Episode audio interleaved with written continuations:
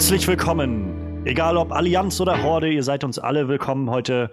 Es ist der 1. Juni, Mittwochabend und wir reden über Warcraft.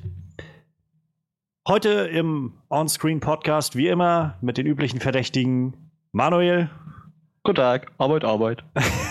und Frederik. Hallo. Und ich bin Johannes Klahn und ja, Warcraft ist seit letzter Woche in den Kinos. Ein Film mit ungefähr 160 Millionen Dollar Budget. Läuft erst nächste Woche in Amerika an, wenn ich mich nicht täusche. Bis jetzt stehen die Wertungen bei Rotten Tomatoes bei 24 Prozent, was nicht wirklich gute Wertungen sind. Wir kommen gleich dazu, ob wir das ähnlich sehen, ob wir das anders sehen. Ähm, ich persönlich glaube, dass die Wertungen noch mal ein bisschen hochgehen, wenn der Film dann auch regulär in Amerika anläuft, aber das wird sich zeigen. Auf jeden Fall die erste wirklich groß, äh, große Videospielverfilmung mit großem Budget, die wir im Kino erleben. Die erste von zwei dieses Jahr und das ist uns doch glatt mal ein Podcast wert. Deshalb lasst uns gleich mal reintauchen und als erstes mal draufschauen, was uns gefallen hat an dem Film. Und da fange ich mal mit dir an, Manuel. Was, als du in den Film gegangen bist, hattest du große Erwartungen? Hast du das Spiel gespielt? Kanntest du irgendwie was vorher? Und was war deine Meinung, als du aus dem Film rausgekommen bist? Was hat dir gut gefallen? Also ich habe äh, tatsächlich ja, fünf, vielleicht sechs Monate World of Warcraft gespielt. Man muss ja jetzt dazu sagen, es ist ja kein reiner World of Warcraft-Film. Also von der Story her ist es ja eher an Warcraft 1 angelehnt. Das habe ich nicht gespielt, da war ich ein bisschen zu jung für, glaube ich. Ich glaube, das kam 94 raus oder so, da war ich sechs. Arbeit, Arbeit. Arbeit, Arbeit. Daran kann ich mich noch erinnern. Ich glaube, das haben die Zwergenarbeiter mal gesagt oder so. Und ähm, ja, also natürlich, äh, das Positivste an dem ganzen Film war halt die Optik, ne? Ich sag mal, gerade auch wenn man das Spiel kennt, auch wenn man es nicht kennt, ich denke mal auch für, für jeden, der einfach nur gerne Fantasy-Filme guckt, so, der, der Film war optisch einfach total bombig. So hat mich echt umgehauen. Ich habe auch gelesen, sie haben halt wirklich mit Blizzard die, die, die äh, Illustrationen durchgeackert, so sich die hm. Spielwelten angeguckt und du hast halt wirklich auch, wie gesagt, gerade wenn du World of Warcraft, wenn man das ein bisschen gespielt hat, dann kennt man so ein paar Orte, äh, Sturmwind oder Stormwind, wie es im Englischen heißt und ähm, ja, also die haben es schon echt cool umgesetzt und halt auch das CGI im Film, das war halt echt äh, bombastisch so. Ja. Absolute Wahnsinn. Und ich bin halt relativ ohne Erwartung dran gegangen, weil ich eigentlich dachte, okay, eigentlich können sie es nur versemmeln, weil das Videospielverfilmung. Aber ich bin halt auch schon mit großen Erwartungen an die Optik rangegangen, weil es ist Blizzard und ähm, von Blizzard, allein wer die, die ganzen Cinematic-Trailer von den neuen StarCraft-Spielen gesehen hat, der weiß eigentlich, da kann nichts Schlechtes bei rumkommen. Weil die stecken ja schon so, so viel Liebe in diese 10 Minuten Cinematic-Trailer von ja. den Spielen, da, da, muss was Gutes bei rumkommen. Und da wurde ich auch definitiv nicht enttäuscht. Ja, also mir ging es äh, ähnlich insofern, dass ich wenig äh, Warcraft im Vorfeld gespielt habe. Ich habe irgendwann mal um 2000 rum muss das gewesen sein, einen alten Rechner gehabt, auf dem Warcraft 2 installiert war. Das heißt, ich war schon so ein bisschen mit dem Konzept vertraut, so Orks gegen Menschen und ähm, naja, die Welt wusste ich halt noch so Azeroth und so ein paar Orte vielleicht, aber im Großen und Ganzen, ich habe nie WoW gespielt. Ähm, ich kenne halt die Mythologie nur so am Rande. Und äh, ja, ähnlich wie du glaube ich, bin ich halt auch reingegangen in, in den Film. Ich habe die Hoffnung gehabt, dass es jetzt so der Videospielfilm wird, der uns zeigt, dass auch Videospielverfilmungen Meisterwerke sein können und uns flashen können auf allen Ebenen. Und ich meine, ich, letztendlich muss ich sagen, das war er für mich noch nicht. Der Film, der mich jetzt umgehauen hat und mir gezeigt hat, die Videospielverfilmungen ähm, können alles reißen. Aber er, ich finde, es war ein guter Start. So. Also ich habe viel also es gibt einige Sachen, die für mich nicht funktioniert haben in dem Film, aber es gibt auch einiges, was ich daraus mitnehmen konnte, einiges, was mich sehr mitgenommen hat. Und ich muss sagen, gleich zu Anfang war es so ein, ähm, so reingeworfen zu werden, das ging ja sofort mit so einem Paukenschlag los, der Film. Ähm, als erstes muss ich mal sagen, der Soundtrack war richtig geil, fand ich. Ja. Also der ging ja schon los mit diesem, äh, mit diesem Thema, was sie sich da ausgedacht haben, das so sich durchgezogen hat durch den ganzen Film und auf diesem epischen Thema begann der Film mit, den, mit der Eröffnungssequenz schon. Also da dachte ich schon so, okay, die fangen, fangen ordentlich an gleich. Und naja. Und also ich, als jemand, der halt nicht so wirklich viel über diese Welt weiß, habe mich ganz gut in diese Welt versetzt gefühlt und ganz gut das Gefühl bekommen, naja, ich kann mich mal umschauen, ich kann äh, ja, mich darauf einstellen, wie diese Welt funktioniert, wie es bei den Orks ist. Das hat man ja zu Anfang gleich gesehen. Was ich äh, auch sehr, also sehr beeindruckend fand, wie du sagst, visuell. Ja.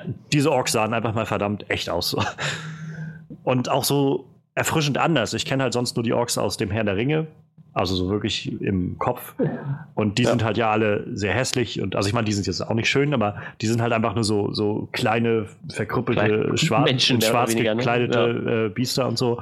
Und das waren ja jetzt doch ganz, ganz andere Orks. Und ähm, sie haben es eigentlich ganz gut für mich geschafft, in der ersten ja, halben Stunde so ein bisschen das zu etablieren, um was es geht. So dieses ähm, Fell einzuziehen, diese neue Energieform, mit denen die Orks verseucht wurden, was man, was auch erklärt hat, warum einige halt so ganz grau waren und andere dann so grün waren. Ja. Ähm, und auf der anderen Seite halt dann auch der Switch zur äh, Menschenseite in Azeroth war halt auch schön dargestellt, fand ich. Also es war zu Anfang so ein bisschen holprig für mich, weil es einfach ähm, wie gesagt, ein sehr, sehr hohes Tempo hatte und am Anfang so viele Begriffe irgendwie durcheinander geworfen wurden, dass ich immer so nachkommen musste und irgendwie erst im Laufe des Films dann so langsam verstanden habe, okay, okay, äh, das sind also die Magier, über die er da geredet hat, das ist diese Magiergilde und Medivh ist also der Typ, der, äh, der, der Wächter ist ja. und der Wächter macht das und das und so. Ähm, davon ab fand ich das aber, wie gesagt, ein schönes Setup für diese Welt und ich habe echt viel Spaß dabei gehabt, mich so ein bisschen davon reinziehen zu lassen. Und ähm, um mal den, äh, ja, die Parallele zu einem anderen Fantasy-Film zu ziehen, das hatte ich halt beim Herrn der Ringe tatsächlich auch. Also der Herr der Ringe hat es natürlich noch ein bisschen perfektionierter gemacht, aber ähm, ich habe da auch schnell das Gefühl gehabt, so dass ich gut in diese Welt aufgenommen werde. Und das hatte ich bei dem Film jetzt auch. Das hat mir sehr gut gefallen.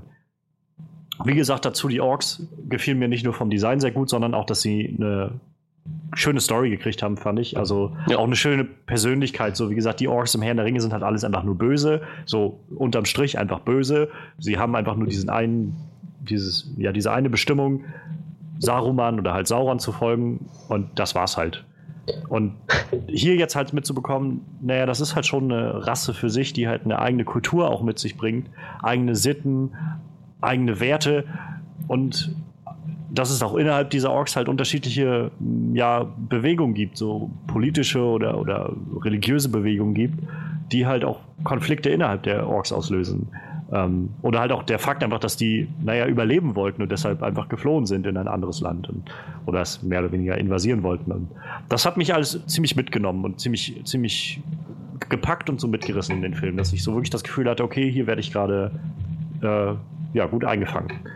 Ja, Gerade die Werte von den Orks, die, die dominieren ja quasi die, die ganze Filmseite von den Orks. Ne? Ja. Also ich sag mal, gerade zum, zum Ende hin dann halt, ne, wo man dann wirklich merkt, denen sind ihre Werte verdammt wichtig so. Also da, da kann auch nicht jeder ja, ja. einfach sagen, nee, ich habe jetzt auf eure Werte keinen Bock, sondern die Werte werden durchgezogen, die Traditionen werden, wem, ja. ja. genau, die Traditionen werden gewahrt und Ehre ist uns wichtig und sowas. Und ja. Ist halt so eine richtige Kriegerrasse, so ein ja, hat halt ist mal aufgefallen, dass das bei immer so ist, dass Orks ja, ja. immer die Kriegerrassen sind, so egal bei was, welches Universum Orks sind immer die Kriegerrassen. Aber ich, ich meine, dafür nicht, waren die aber auch passend dargestellt. Also ich, ja, die waren ja nun mal wirklich dieser erste Zusammenprall mit denen und den Menschen in Azeroth, wo man das gesehen hat mit den Kriegern um ja. äh, um den Hauptcharakter, dessen Namen ich nochmal kurz nachgucken muss. Das ist halt zum Beispiel sowas, da komme ich dann, denke ich, auf der Negativseite nochmal drauf. Die Namen sind zum Beispiel überhaupt noch nicht da. Von äh, äh, Lothar, genau. Anduin Lothar, so hieß er ja. Der, ja. als, als seine Truppe da los war und wie die Orks auf die losgegangen sind, wenn dann halt einfach mal so ein Ork kommt, der irgendwie drei Köpfe oder drei, dreimal so groß ist wie so ein Mensch und einfach mit, seiner, mit seinem Kriegshammer dann einmal zuhaut, dann ist halt auch Ende. naja. Äh, ja, wie ging dir das denn, Frederik? Hattest du große Erwartungen an den Film und was hat dir zugesagt? Ja, also ich hatte ähnlich wie du auch gehofft, dass dieser Film mal so, naja, ein bisschen frischen Wind in Videospielverfilmungen bringen würde. Was er meiner Meinung nach auch geschafft hat. Also ich bin mit dieser einzigen Erwartung da reingegangen, dass ich gehofft habe, dass der nicht komplett in den Sand gesetzt wurde. Ich habe nie Warcraft gespielt, kein einziges Mal. Das heißt, das war jetzt mein erster Kontakt mit dem Warcraft-Universum. Und ja, wie du schon sagtest, also ich, ich fand es am Anfang ein bisschen viel Information und zu wenig Zeit gepresst. so, ich meine, klar, die, die Welt der Orks war noch halbwegs übersichtlich, aber wenn es dann in die Organisation der Menschen ging, da, da brauchte ich länger, um ja. das zu, zu durchschauen. Hm. Naja, also ich hatte auch am, Anfang das Gefühl, naja, alle 10 Sekunden wird ein neuer Name fallen gelassen von ja. irgendwas. Äh, jede Szene dauert im Schnitt 16, 17 Sekunden und dann kommt die nächste. Das war so, das war echt zack, zack, zack. Mhm. Dann irgendwann hat der Film sich ein bisschen verlangsamt und dann ging das Tempo runter und dann, dann kam ich auch besser mit. Fand ich schön so. Ja, okay, also abgesehen von diesem vollgepackten, doch sehr, sehr schnellen Start, mh, hm, hat die Story für mich Sinn ergeben und ja, natürlich. Also die, die Action, das Visuelle ist, hammermäßig rübergekommen. Auch der Soundtrack. Also es gab so viele Szenen, wo ich einfach nur da gesessen habe und gedacht habe, wow, episch. Ja. Episch, immer so dieses Wort ja. ist mir die ganze Zeit irgendwie im Hinterkopf rumgeschwirrt. Ich habe diesen Soundtrack immer noch im Ohr. Das ist jetzt eine gut eine Woche her, seit, seit ich in diesem, oder seit wir in diesem Film waren. Und ich habe diesen, diesen, dieses Thema immer noch im Kopf wenn ich darüber nachdenke. Ja. Ich höre das immer noch, diese, dieses ganz markante Thema, wenn es so ja, ja, stimmt. Das stimmt, das, das hat es wirklich gut getroffen, den ganzen, den ganzen Charakter von dem Film. So. Naja, und ja, also auch schön mal zu sehen, dass die Orks nicht nur als die hirnlosen Brüllaffen dargestellt werden, die nur auf Töten aus sind, sondern ja, die haben, haben auch eine gewisse Kultur Wobei ich mir auch schwer vorstellen kann, sie immer in irgendeiner anderen Rolle zu sehen als die Krieger. Also ich kann mir Orks jetzt nicht als die Wissenschaftsrasse. ja, ja, das ist es halt, das ist es so halt. Die, Mit die Brille. Religiösen so. oder sowas. Das klappt nicht. Orks sind einfach so, der Begriff, der Name Orks, was, was das repräsentiert, ja. es müssen Krieger sein. Es muss in irgendeiner Weise brutal sein. Ich rate mal, wenn wir dann nachher irgendwann bei Warcraft 8 oder 9 sind, werden wir dann so äh, progressiv werden, dass dann auch tatsächlich irgendwie ein, so ein Ork in so eine ähm, so eine, so eine Magiergilde oder sowas aufgenommen werden will. Dann wird er wahrscheinlich zu Anfang sehr gemobbt werden, weil er halt so ein Außenseiter ist und du kannst es gar nicht und so. Und der dann halt, kriegt dann so einen, so einen Mantel übergehängt oder so fünf Mäntel aneinander genäht, damit er irgendwie so einen Magiermantel haben kann. so mit der Brille läuft er dann mal durch diese, diese Bibliothek durch oder so. Ein Ork träumt. Ein Ork darf träumen. Aber das ja. ist, ja, das ist so wie, äh, wie hieß der, dieser Film mit dem Jungen, der tanzen wollte? Billy irgendwas. Ich komme gerade nicht auf den Titel. Ja, ich weiß, was du meinst, aber. Ähm, das, das gleiche Konzept nur mit, mit Orks. Der sich dann gegen seinen Vater auflehnen muss, weil er tanzen will. Oder halt zur Magiergilde will. Hm, okay. Ja, Billy Elliot zufällig? Billy Elliot, das war der. Genau. Das stimmt, ja. Billy konnte ich mir noch merken. ja, ich kenne nur den Titel, ich habe den Film nie gesehen, aber. Ich auch nicht, aber ich weiß nicht, was es geht. okay. Ja, also gut, klar, die Action, das Visuelle, ne, das habe ich alle schon gesagt. Äh, ja, also ich fand ihn jetzt auch nicht unbedingt ein Meisterwerk, aber ich war ehrlich überrascht, als ich die, die Wertung auf Rotten Tomatoes gesehen habe. Ja, also wie gesagt, ich glaube, Rotten Tomatoes nochmal, also momentan bei 24 Prozent äh, Kritikerwertung. Ich glaube, bei 60 ist immer der, der, äh, der Wendepunkt bei Rotten Tomatoes, aber ähm, das ist, glaube ich, das. Also ich persönlich gebe eigentlich recht vertraue der Wertung von Rotten Tomatoes an sich relativ gut, gerade wenn es so in die extremen Bereiche geht. Also wenn du so einen 90%-Bereich hast, dann sagt das schon ziemlich was aus, wenn so ein Film im 90er-Bereich bleibt. Ja. Oder ja. halt dann irgendwo so unter den 20 irgendwo umherkraxelt.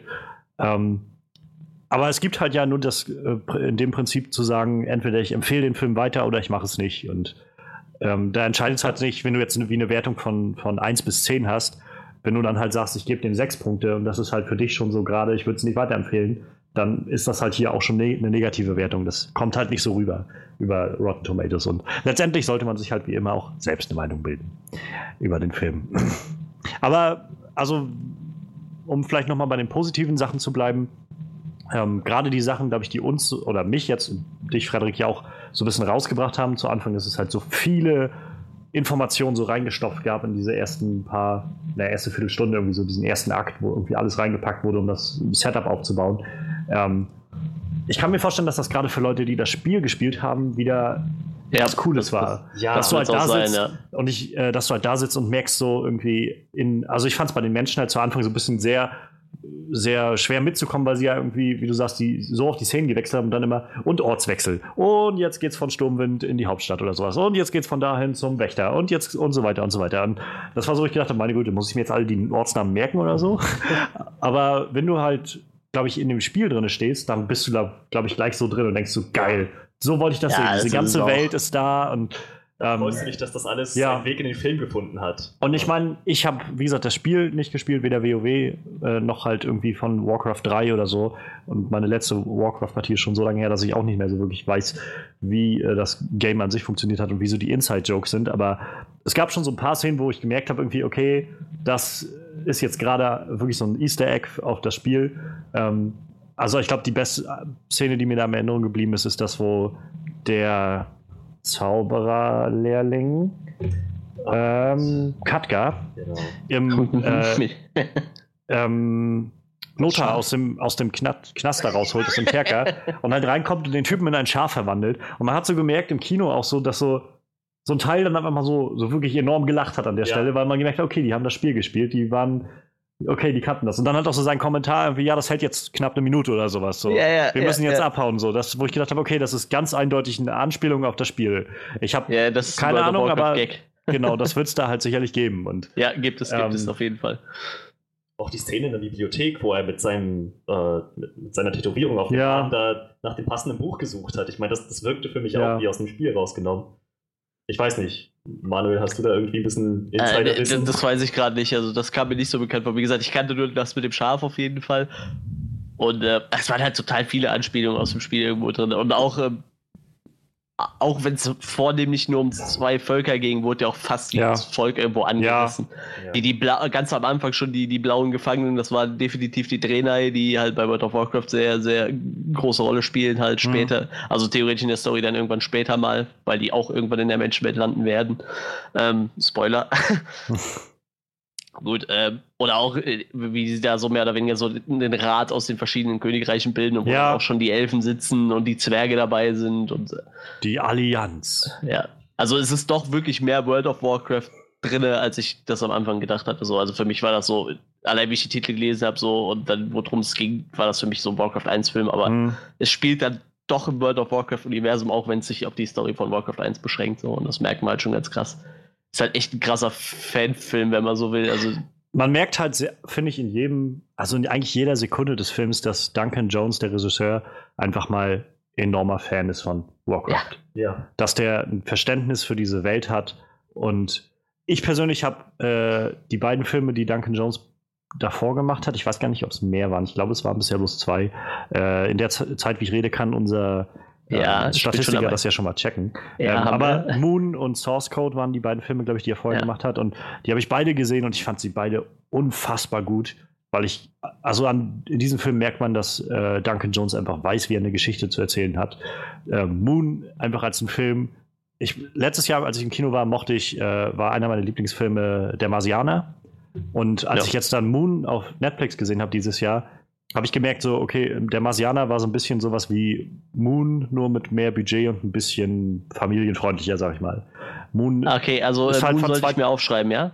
Auf jeden Fall, auf jeden Fall. Sehr gut. Also ist von 2011, glaube ich, 10 oder 11 und mit Sam Rockwell in der Hauptrolle, der sowieso, finde ich, immer ein genialer Schauspieler ist. Meiner Meinung nach sehr, sehr underrated. Den ja, 2009, kennt, ja. Kennt immer kaum jemand so vom, wenn man sagt Sam Rockwell. Aber die Rollen, die er dann spielt, sind einfach meistens auf den Punkt genial.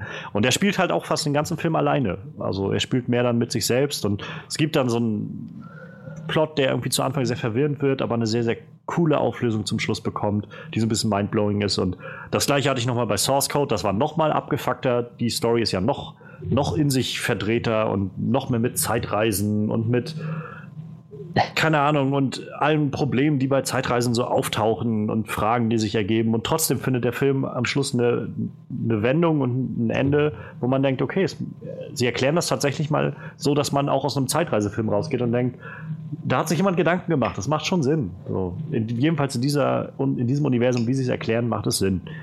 Und deshalb hatte ich halt schon viele Hoffnungen ähm, für jetzt Warcraft und ich glaube, also auch wenn der Warcraft natürlich nicht das Meisterwerk ist, ähm, wie jetzt Source Code oder, oder Moon.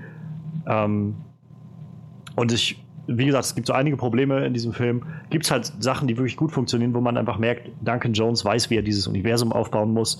Und gerade für die Zeit, die er hat, also der Film geht, glaube ich, zwei Stunden, zehn Minuten oder sowas. Ähm, für diese Zeit hat er doch gerade das Universum gut aufgebaut an den Charakteren gibt es immer so ein paar Sachen, die nicht so gut funktioniert haben, weil es auch einfach viele neue Charaktere sind. Jeder hat nicht die Zeit bekommen, um große Hintergrundgeschichten zu erhalten und wirklich Motivationen nachvollziehen zu können. Aber das Universum ist wirklich gut aufgebaut worden. Aber ich glaube, das ist auch, also für mich ist das auch der größte Schwachpunkt gewesen. Also, Ja, die, also ich manche habe halt, Charaktere haben so Ja. wenig Hintergrund bekommen, also zum mir einen zum einen ist es halt, für mich war es so, die, die Charaktere waren so ein bisschen Hit or Miss. Also es gibt so ein paar Charaktere, die wirklich gut funktioniert haben für mich ähm, und welche, die halt gar nicht funktioniert haben für mich und welche, wo ich auch das Gefühl hatte, da hätten sie vielleicht auch jemand anderes casten sollen als Schauspieler. Ähm, aber wir sind ja noch beim Positiven. Ich sage jetzt erstmal, welche Charaktere zum Beispiel für mich Ich funktioniert wollte gerade sagen, haben. wer war denn dein Highlight? ähm, also auf jeden Fall ähm, Dorotan, der, der Ork, Ja. hat für mich mit eigentlich am besten funktioniert von allen. Ja. Wir haben auch am meisten Story für ihn bekommen. Die Geschichte seiner Familie, mit ihm geht es ja eigentlich los, mit seiner Frau und äh, seinem Sohn, der dann geboren wird. Gleichzeitig er als einer der Häuptlinge der Clans von, ähm, von Orks, die sich noch diesem Fell widersetzen oder dem sich dann noch nicht darauf eingelassen haben. Und ähm, das war eigentlich super. Also ich habe seine Motivation gut mitverstanden. Ich habe wirklich mitgefühlt. Ich war, Spoiler, ähm, sehr erstaunt, dass er auch am Schluss gestorben ist. Habe ich nicht mitgerechnet. Ich dachte, der würde eigentlich aus dem Film rauskommen. ja, habe ich auch Ähm, gedacht. Gar Das- war am Schluss, ne? Der ist ja doch. naja, so ja, so im letzten Akt halt. ja, irgendwie. genau. Aber ja, es kam halt noch ein bisschen was. Aber so, also zum einen, dass er gestorben ist, hat mich sehr überrascht. Und dann aber auch, dass es einen Sinn hatte, dass er gesagt hat, also er wird schon gewusst haben, dass er den nicht besiegen kann. Aber ich zeige damit einfach allen Leuten, was das für ein Typ ist. Ja, So, Ja, äh, hat er geschafft. Eben das. Und das fand ich halt einfach wirklich, wirklich gut gemacht. Ähm, also der hat mir wirklich gut gefallen, der Charakter. Ähm, generell auf der Ork-Seite hatte ich das Gefühl, wurde viel Wert darauf gelegt, dass, mir, dass wir auch wirklich mit diesen Orks mitfühlen können. Ich glaube, das ist halt auch gerade der Punkt, dass man, dass sie wahrscheinlich so mit Herr der Ringe im Hintergrund noch so das im Kopf hat, naja, es wird schwierig, die Menschen, also die Zuschauer, äh, dazu zu kriegen, dass sie halt für die Orks mitfühlen und mitfiebern. Und das haben sie, finde ich, gut geschafft. Mit Dorotan als Anführer von denen. Ja. Ähm, und ansonsten war ich tatsächlich sehr, sehr erstaunt. Also ich habe so den Film immer mal gedacht, okay, irgendwie sind mir so ein paar Charaktere gerade echt egal. Ähm, aber ich war mega erstaunt, dass mich der Schluss dann doch so emotional mitgenommen hat, wie dann äh, Garona, die Halb-Ork, äh, ja, ich weiß gar nicht, ob, sie Halb-Ork, Halb-Mensch ist, aber Ja, wie sie schon. dann, wie sie halt letztendlich, ähm, naja, wie, wie dann der König äh, Lane sie quasi dazu gedrängt Ja. hat, ihn umzubringen, Ja. einfach um irgendwie das Beste rauszuholen. Und das ging mir tatsächlich ziemlich nahe. Und ich muss ich sagen, bis gedacht hab- dahin war mir der König auch relativ egal so. Ja, also, also, ich finde Dominic Cooper ist ein super Schauspieler. Ja. Ähm, er hat halt ein paar blöde, blöde Momente einfach gehabt. So, also immer so, so wenig Momente gehabt. Und wenn dann immer nur so sehr klischeehaftes Zeug, hatte ich das Gefühl. Aber in dieser letzten Szene hat er nochmal echt ja, ziemlich was rausgeholt. Und gerade dann mit der Garona das dann mitzubekommen, wo, also da habe ich dann wirklich ge gemerkt an der Stelle, wie gut ihr Charakter doch funktioniert hat in dem Film und wie sehr, naja, doch irgendwie aus dem ganzen Film rüberkam, dass sie eigentlich nur irgendwo dazugehören will und dass sie schon Ja. das Gefühl hatte, jetzt bei den Menschen aufgenommen zu sein und die auch gesagt haben, ja, wir wollen uns dein Vertrauen verdienen, also kriegst du jetzt Ja. hier diesen Dolch und das hat für, also das hat mich einfach echt äh, ziemlich, ziemlich erreicht und deshalb war, fand ich das äh, Ende dann auch sehr, sehr berührend tatsächlich, wie sie den König umgebracht hat und selbst dabei auch einfach so innerlich kaputt war und gemerkt hat, irgendwie, ich habe keine andere Wahl, aber ich muss jetzt das kaputt machen, was ich, naja, mir aufgebaut habe und in, in Missgunst mit dem Menschen ja, fallen, ne? das vor deren, deren Vertrauen irgendwie brechen. Die haben Ja. so viel Vertrauen in mich gesteckt und das hat mich echt ziemlich mitgenommen. Das waren so tatsächlich, glaube ich, die beiden Charaktere, Dorotan und halt Garona, die mich wirklich, wirklich mitgenommen haben. Ich, ich und ich meine, Ben, ich fand ben Foster als Medivh ist halt auch immer genau. ziemlich cool gewesen. Ja. Ähm, ich habe schon jetzt ein paar Meinungen noch gehört gehabt zu dem Film, wo so viele meinten, dass er als der große Zauberer halt vielleicht ein bisschen jung war. Ja, fand ich jetzt nicht, hat mich jetzt nicht so wirklich gestört. Ähm, ich fand den Twist halt so ein bisschen, also es hat mich schon überrascht tatsächlich, dass er Mhm. letztendlich äh, der Böse war. Da, da verstehe ich, also da ist mir noch nicht so ganz klar, wann er jetzt tatsächlich mit diesem Fell da in, Verbi in äh, Verbindung ge getreten ist und wann er, naja, damit angefangen hat, rum zu experimentieren und warum. Aber davon ab war seine Performance natürlich irgendwie ziemlich cool.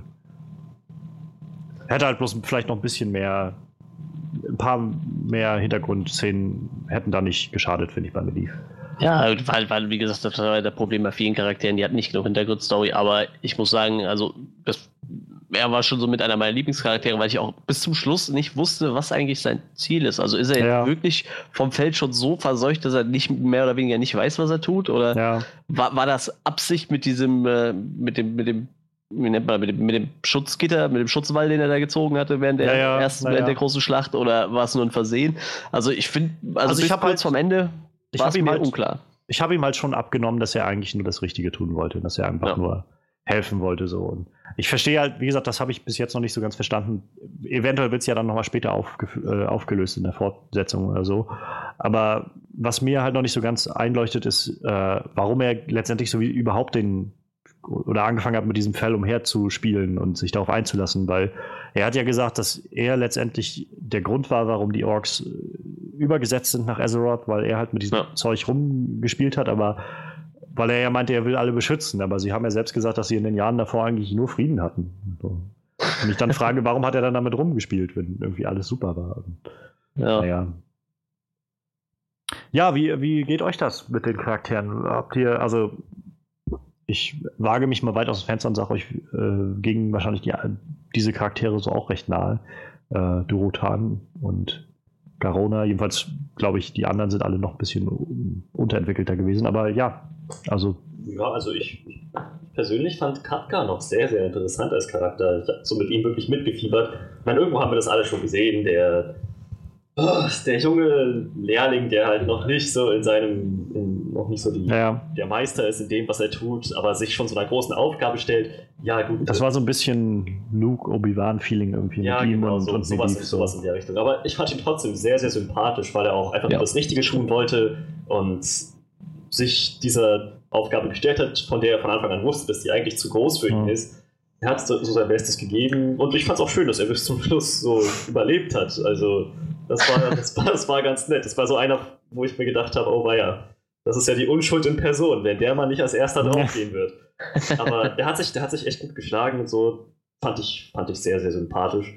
Und ja, auch die Beziehung zwischen Anduin und, ähm, und Medivh, die wurde echt Stimmt, gut, ja. aufgezogen. Ja. Wenn ich an, an, die Szene zurückdenke, wo Katka äh, Anduin erzählt, dass Medivh seine ganzen Notizen verbrannt ja. hat und dann Anduin nur so kommentiert, naja, er hat das also alles verbrannt. Er wollte dich wahrscheinlich nur beschützen. So mit so einem Unterton auch gesagt, das war der erste Moment, an dem ich gedacht habe, oh, irgendwas stimmt hier nicht so, ja. Ja, ganz genau. nicht so der, der oberreine Typ. Äh, das, also das fand ich super gut aufgezogen. So, ansonsten, ja, der König war mir bis zum Schluss egal, bis er umgebracht wurde. ähm, Garona, ja, naja, schon ziemlich badass, aber auch eigentlich bis zu der Szene, als sie den König umgelegt hat, dachte ich mir, naja, der Film würde auch ohne sie funktionieren. Ja, aber das ging, das ging jetzt nur um so. Hm, ja, sie, sie ist ja so der ja, so das Bindeglied zwischen den zwei Völkern dann irgendwie ja, soll halt, sie ja darstellen, ne? Ja, ist halt so, so jemand, der so zwischen den Welten wandert, so als ja. Charakter. Und, das, und man also muss auch sagen, die Einzige, die dolmetschen kann, natürlich. Ja, ne? ja. Aber ich meine, das hat für mich zum Beispiel sehr gut funktioniert, so dieses, dass ich das Gefühl bekommen habe, sie steht halt zwischen diesen Welten, sie ist selbst ja. Nicht akzeptiert wirklich bei den Orks und auch bei, der bei den Menschen ist sie halt äh, was Unbekanntes und naja, sie wissen halt auch nicht, wie sie sie einschätzen wollen und sie will eigentlich nur irgendwo dazugehören und ähm, auch wenn ich denke, dass man es hätte besser machen können, weil vieles wirkt halt so ein bisschen überhastet und sehr gehetzt von der, dieser Entwicklung. Das wurde so reingestoppt und dann war sie auf einmal schon äh, ein, Team von, ein Team von den Menschen so ungefähr. Aber mal davon ab, hat das für mich jedenfalls so weit funktioniert, dass ich auch wirklich mitgefühlt habe mit ihr bis zum Schluss. Ja, ähm, das, das, war, wie gesagt, so allgemein das Schlimme an diesem Film. Weißt du, die haben so echt so ein paar starke Charaktere gehabt und so ja. auch der, der Grundplot war ziemlich cool, aber der Rest drumherum war irgendwie total ja. dünn. Naja, es ist halt, es ist halt unglaublich viel in diesem Film drin, ja. also was so erledigt werden musste, diese Welt erstmal vorzubereiten. Und das ist halt das, wie gesagt, der Herr der Ringe hat das so perfektioniert, finde ich, der erste, äh, die Gefährten. Aber ja. der, der hat sich halt auch drei Stunden Zeit gelassen. Ja, um, klar. Um, also ich meine, bevor der Herr der Ringe so wirklich durchstartet, ist ja auch schon eine Stunde rum.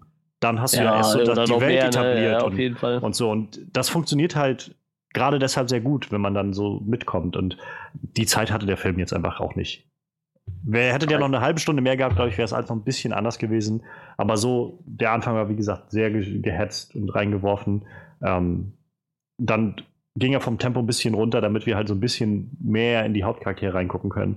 Ähm, was Katka angeht, den Zauberer, Lehrling, Lehrling, der Charakter gefällt mir sehr gut. Nur rückblickend, glaube ich, hätte ich einen anderen Schauspieler genommen.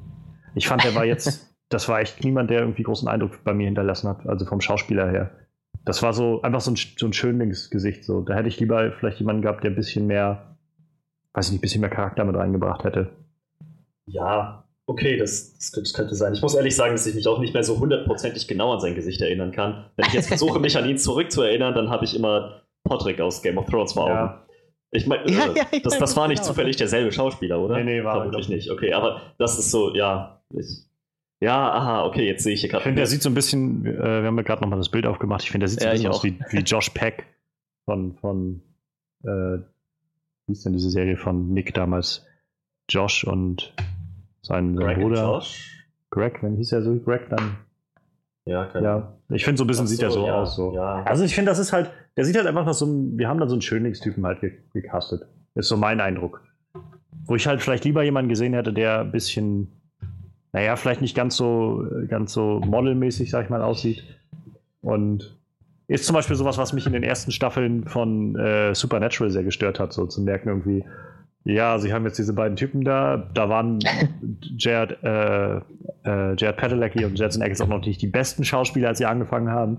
Aber sie konnten halt regelmäßig ihr Shirt ausziehen und haben halt ein schönes Gesicht gehabt. Und das können sie vielleicht heute nicht mehr. Jetzt sind sie zehn Jahre älter. Aber das können sie bestimmt immer noch. Die ist doch ja, wahrscheinlich. Wahrscheinlich. Ja, was, also wie gesagt, der Charakter war schön, aber, aber ja. davon ab, ja, hätte man vielleicht einfach jemanden nehmen, dafür, für die Rolle nehmen können, der irgendwie besser funktioniert hätte. Der Charakter war schön. Das, das, das ja. hört sich echt also gut war an. super gut aussehend. Nein, der Charakter war innerlich schön. Ja. ähm, und äh, bevor ja. wir jetzt, ich, also ich weiß nicht, ob ihr noch viel, wir können ja so langsam das mal zusammenfassen, was so gut funktioniert hat. ja, wir haben vielleicht noch so ein paar Orks nicht angerissen, ne? Also ich, ich sag mal gerade die, ich sag mal die drei wichtigeren, Okrim, Schwarzfaust und Guldan. Guldan ja. haben wir noch gar nicht auseinandergenommen, würde ja. ich sagen. Also als Bösewicht, den sollten wir vielleicht mal noch. Also ich fand den schon. Ah, er war schon ziemlich badass. creepy, ja, ja, war irgendwie auch ziemlich creepy. Und ich habe auch tatsächlich äh, zu Anfang nicht gedacht, dass er wirklich nachher auch so kämpfen könnte. Also ich meine, ja. macht, macht, Sinn, wenn er durch, von diesem Fell durchzogen ist. So. Ja, wie er den Mantel aussieht, das erste ja, Mal. das war schon so ein, okay, ja, das ist schon ziemlich, ziemlich fett.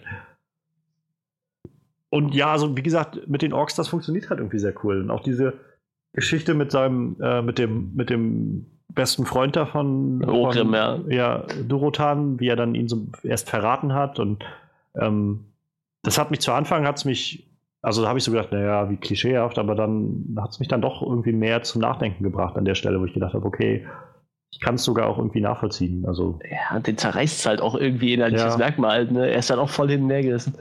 Wohingegen ich zum Beispiel den äh, Schwarzfaust, also ich sag mal den, den ersten ja. von Guldan total. Pff, das war so ein einfach klischeehafter Baddie irgendwie. Ja, ja, Obwohl der, der ja auch so ein, zwei Szenen hatte, wo er meinte, nein, du musst jetzt, also wo er dann zu Guldan meinte, ja, du genau, musst jetzt genau. kämpfen, das ist hier das Recht und so. Ich bin hier nicht deine Marionette oder sowas. aber an der Stelle, so. aber ich hatte schon an der Stelle das Gefühl, wo dann dieser, diese Schlussschlacht tobte und dann äh, der dann so mitten reinkam, so, wo man gemerkt hat, okay, jetzt, jetzt nehmen sie sich wieder aus dem Videospiel sowas, jetzt ist Bossfight-Time. Alle gehen zur Seite, der Boss kommt und dann, naja. Ja, das musste sein. Das, das musste so da rein. Aber so generell muss ich sagen, das Ende hat mir an sich halt irgendwie sehr gut gefallen, wenn ich so drüber ja. nachdenke. Also ich habe gedacht, so von wegen, man wusste ja von der Story des Films, dass es darum gehen wird, die Orks kommen in die Welt der Menschen, sie ja geraten in, in, mit, ja, in Konflikt miteinander. Und dann habe ich halt schon gedacht, dass sie auf irgendeine Art und Weise dann diesen Konflikt beenden werden und dann keine Ahnung. Gerade mit äh, Garona hatte ich dann gedacht, dass sie dann wirklich also als das Bindeglied wird. So in der ersten Hälfte des Films dachte ich das. Und dann, dass sie letztendlich halt irgendwie zu irgendeiner Einigung kommen, wenn auch vielleicht ein bisschen, äh, bisschen schwierig, aber irgendwie werden sie das schon packen. Und dann haben sie tatsächlich so so ein Ende gezogen, was gar nicht so ist. Also der Konflikt scheint immer noch zu bestehen und wird wahrscheinlich jetzt noch größer sein, weil die Menschen alle davon ausgehen müssen, dass Garona die Seiten gewechselt hat. Und äh, naja, ich meine, das war ihr erster Kontakt mit Orks. Und letztendlich müssen sie jetzt davon ausgehen, dass Orks auch noch sehr hinterhältig sind und Ja. äh, sehr betrügerisch sind. Und die Orks sind halt immer noch alle da. Gul'dan Ich könnte mir vorstellen, das wird der Plot des zweiten Teils. Also ich glaube, es gibt halt echt viele, also das hat mich tatsächlich sehr positiv überrascht, wie das so funktioniert hat. Und naja, es gibt halt viele Möglichkeiten, wohin es jetzt noch gehen kann. Das gefällt mir halt sehr gut. Ja, das stimmt. Noch so, wäre so mein Abschluss für das, was mir so gut gefällt. Ja, sie jetzt so als Doppelagentin zu sehen, mehr oder weniger in der Zukunft. Also, ich fand auch, das Ende von dem Film hat so die Tür geöffnet zu weiteren. Das war jetzt nicht so der Standalone-Film, sondern man hat so gemerkt, okay, ja, der tritt was Größeres los, ein Franchise, der hat das Potenzial dazu. Ich hoffe, es kommt auch so. Ich hoffe, die Amis nehmen den richtig gut auf und der spielt genug ein.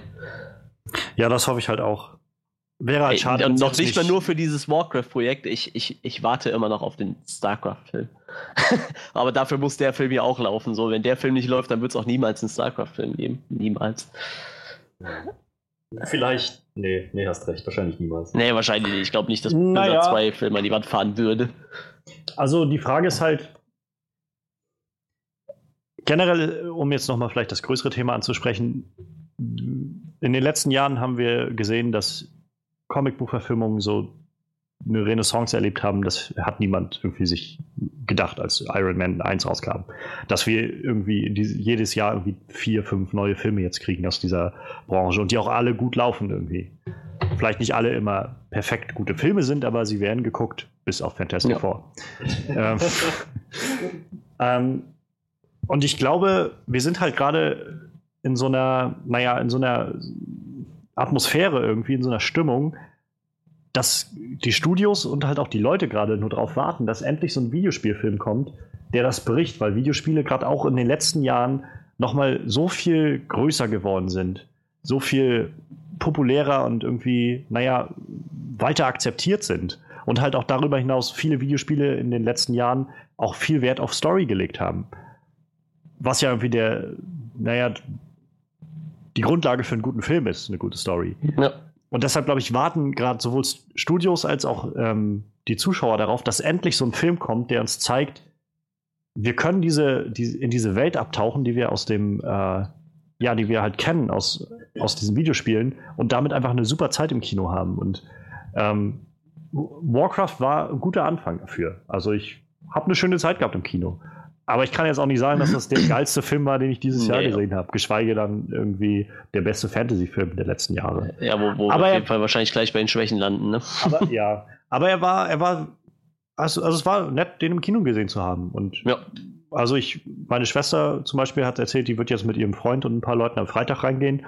Ähm, ihr Freund ist, glaube ich, auch, hat auch viel WoW gespielt und spielt immer noch. Und ich glaube, die werden noch einfach echt viel Spaß darin haben. Also auch wenn du halt, du kannst halt einfach echt eine schöne Zeit damit haben.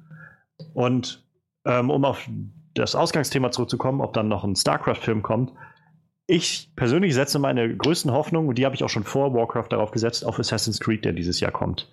Ja, Der Film wird, glaube ich, also ich weiß, dass Michael Fassbender die Hauptrolle spielt, Magneto, haha. Ähm, dass, ähm, dass er auch seit Jahren wirklich so wie Ryan Reynolds bei Deadpool hinter diesem Projekt stand und das angetrieben hat und das unbedingt umsetzen wollte. Und das gibt mir echt viel, viel Hoffnung dafür. Ja. Dazu glaube ich, dass diese Story wirklich gut funktionieren kann. Sie haben sich halt gedacht, sie haben sich halt, mh, naja, das Konzept von Assassin's Creed genommen, aber eine eigene Story rumgepackt. Das gefällt mir auch sehr, sehr gut, dass man nicht das Gefühl hat, man muss irgendwie jeden Beat aus dem Spiel nachvollziehen, weil dann kann ich auch einfach nur das Spiel spielen. Ähm, und deshalb glaube ich, dass dieser Film tatsächlich dann die größten Chancen hat, diesen Durchbruch zu machen. Und wenn das wirklich klappt, dass dieser Film jetzt gerade im November, glaube ich, kommt er dann raus, was auch gerade so eine Jahreszeit ist, wo im Kino echt nicht so viel läuft. Das heißt, wenn du da einen Film hast, der wirklich gut funktioniert, dann kann der auch ordentlich was einspielen. Ich meine, wir haben es Ja. letztes Jahr bei Star Wars gesehen. Das war jetzt klar, Star Wars ist nochmal so ein Phänomen für sich.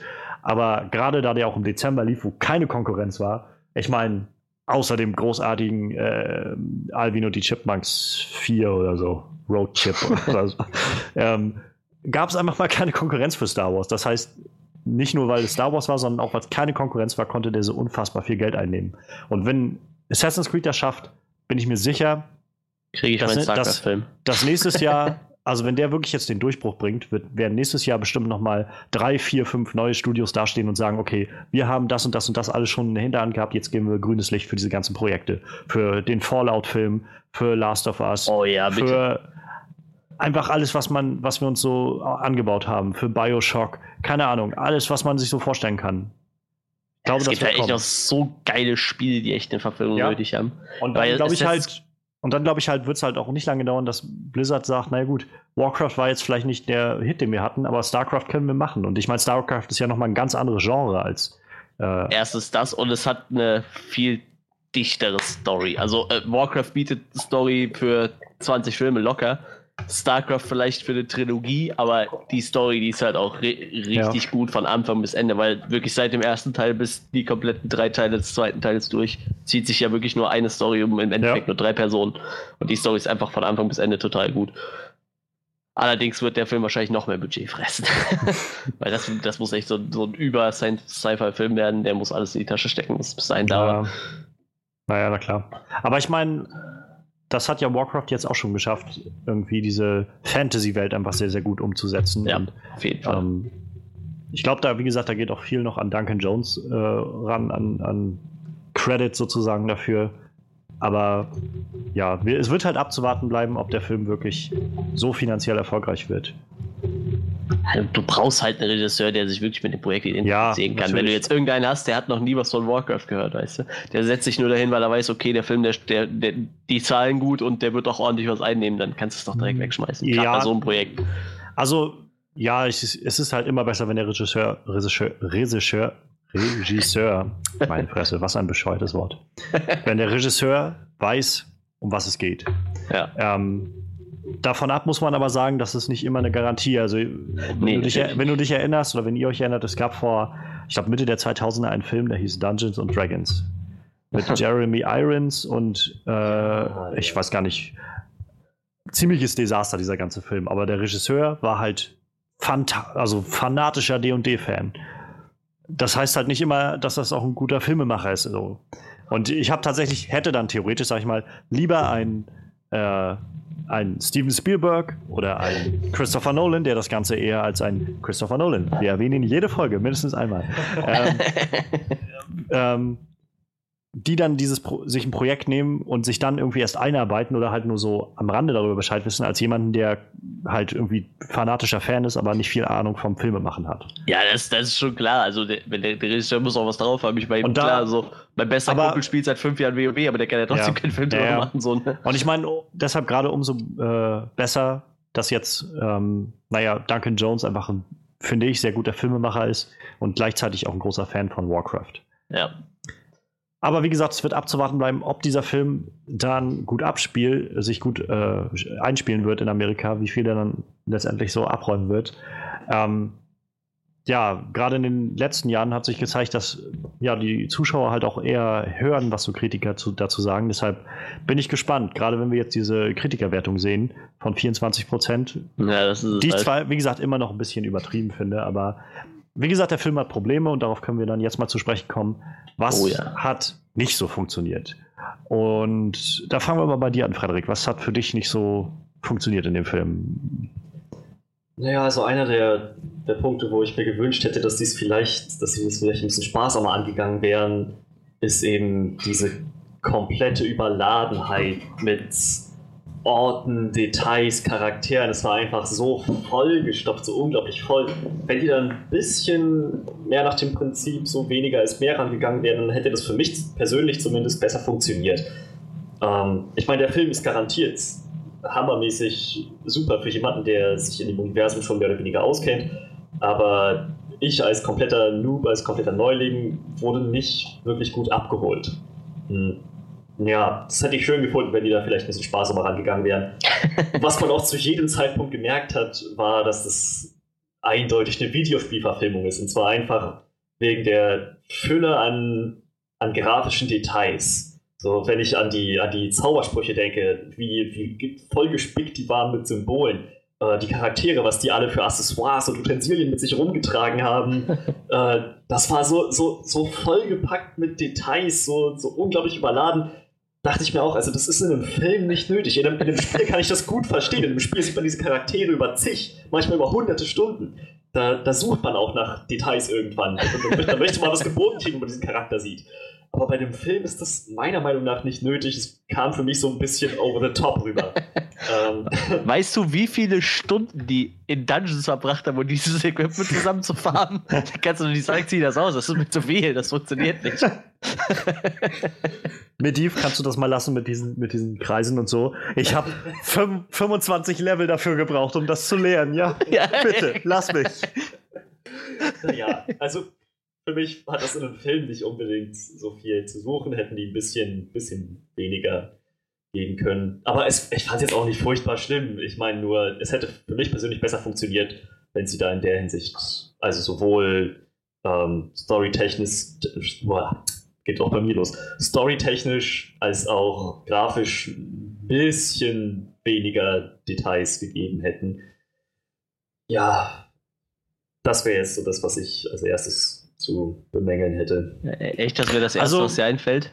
Ja, was, was ich so, also dazu sagen kann, ist, ich fand das unglaublich erfrischend, das zu sehen.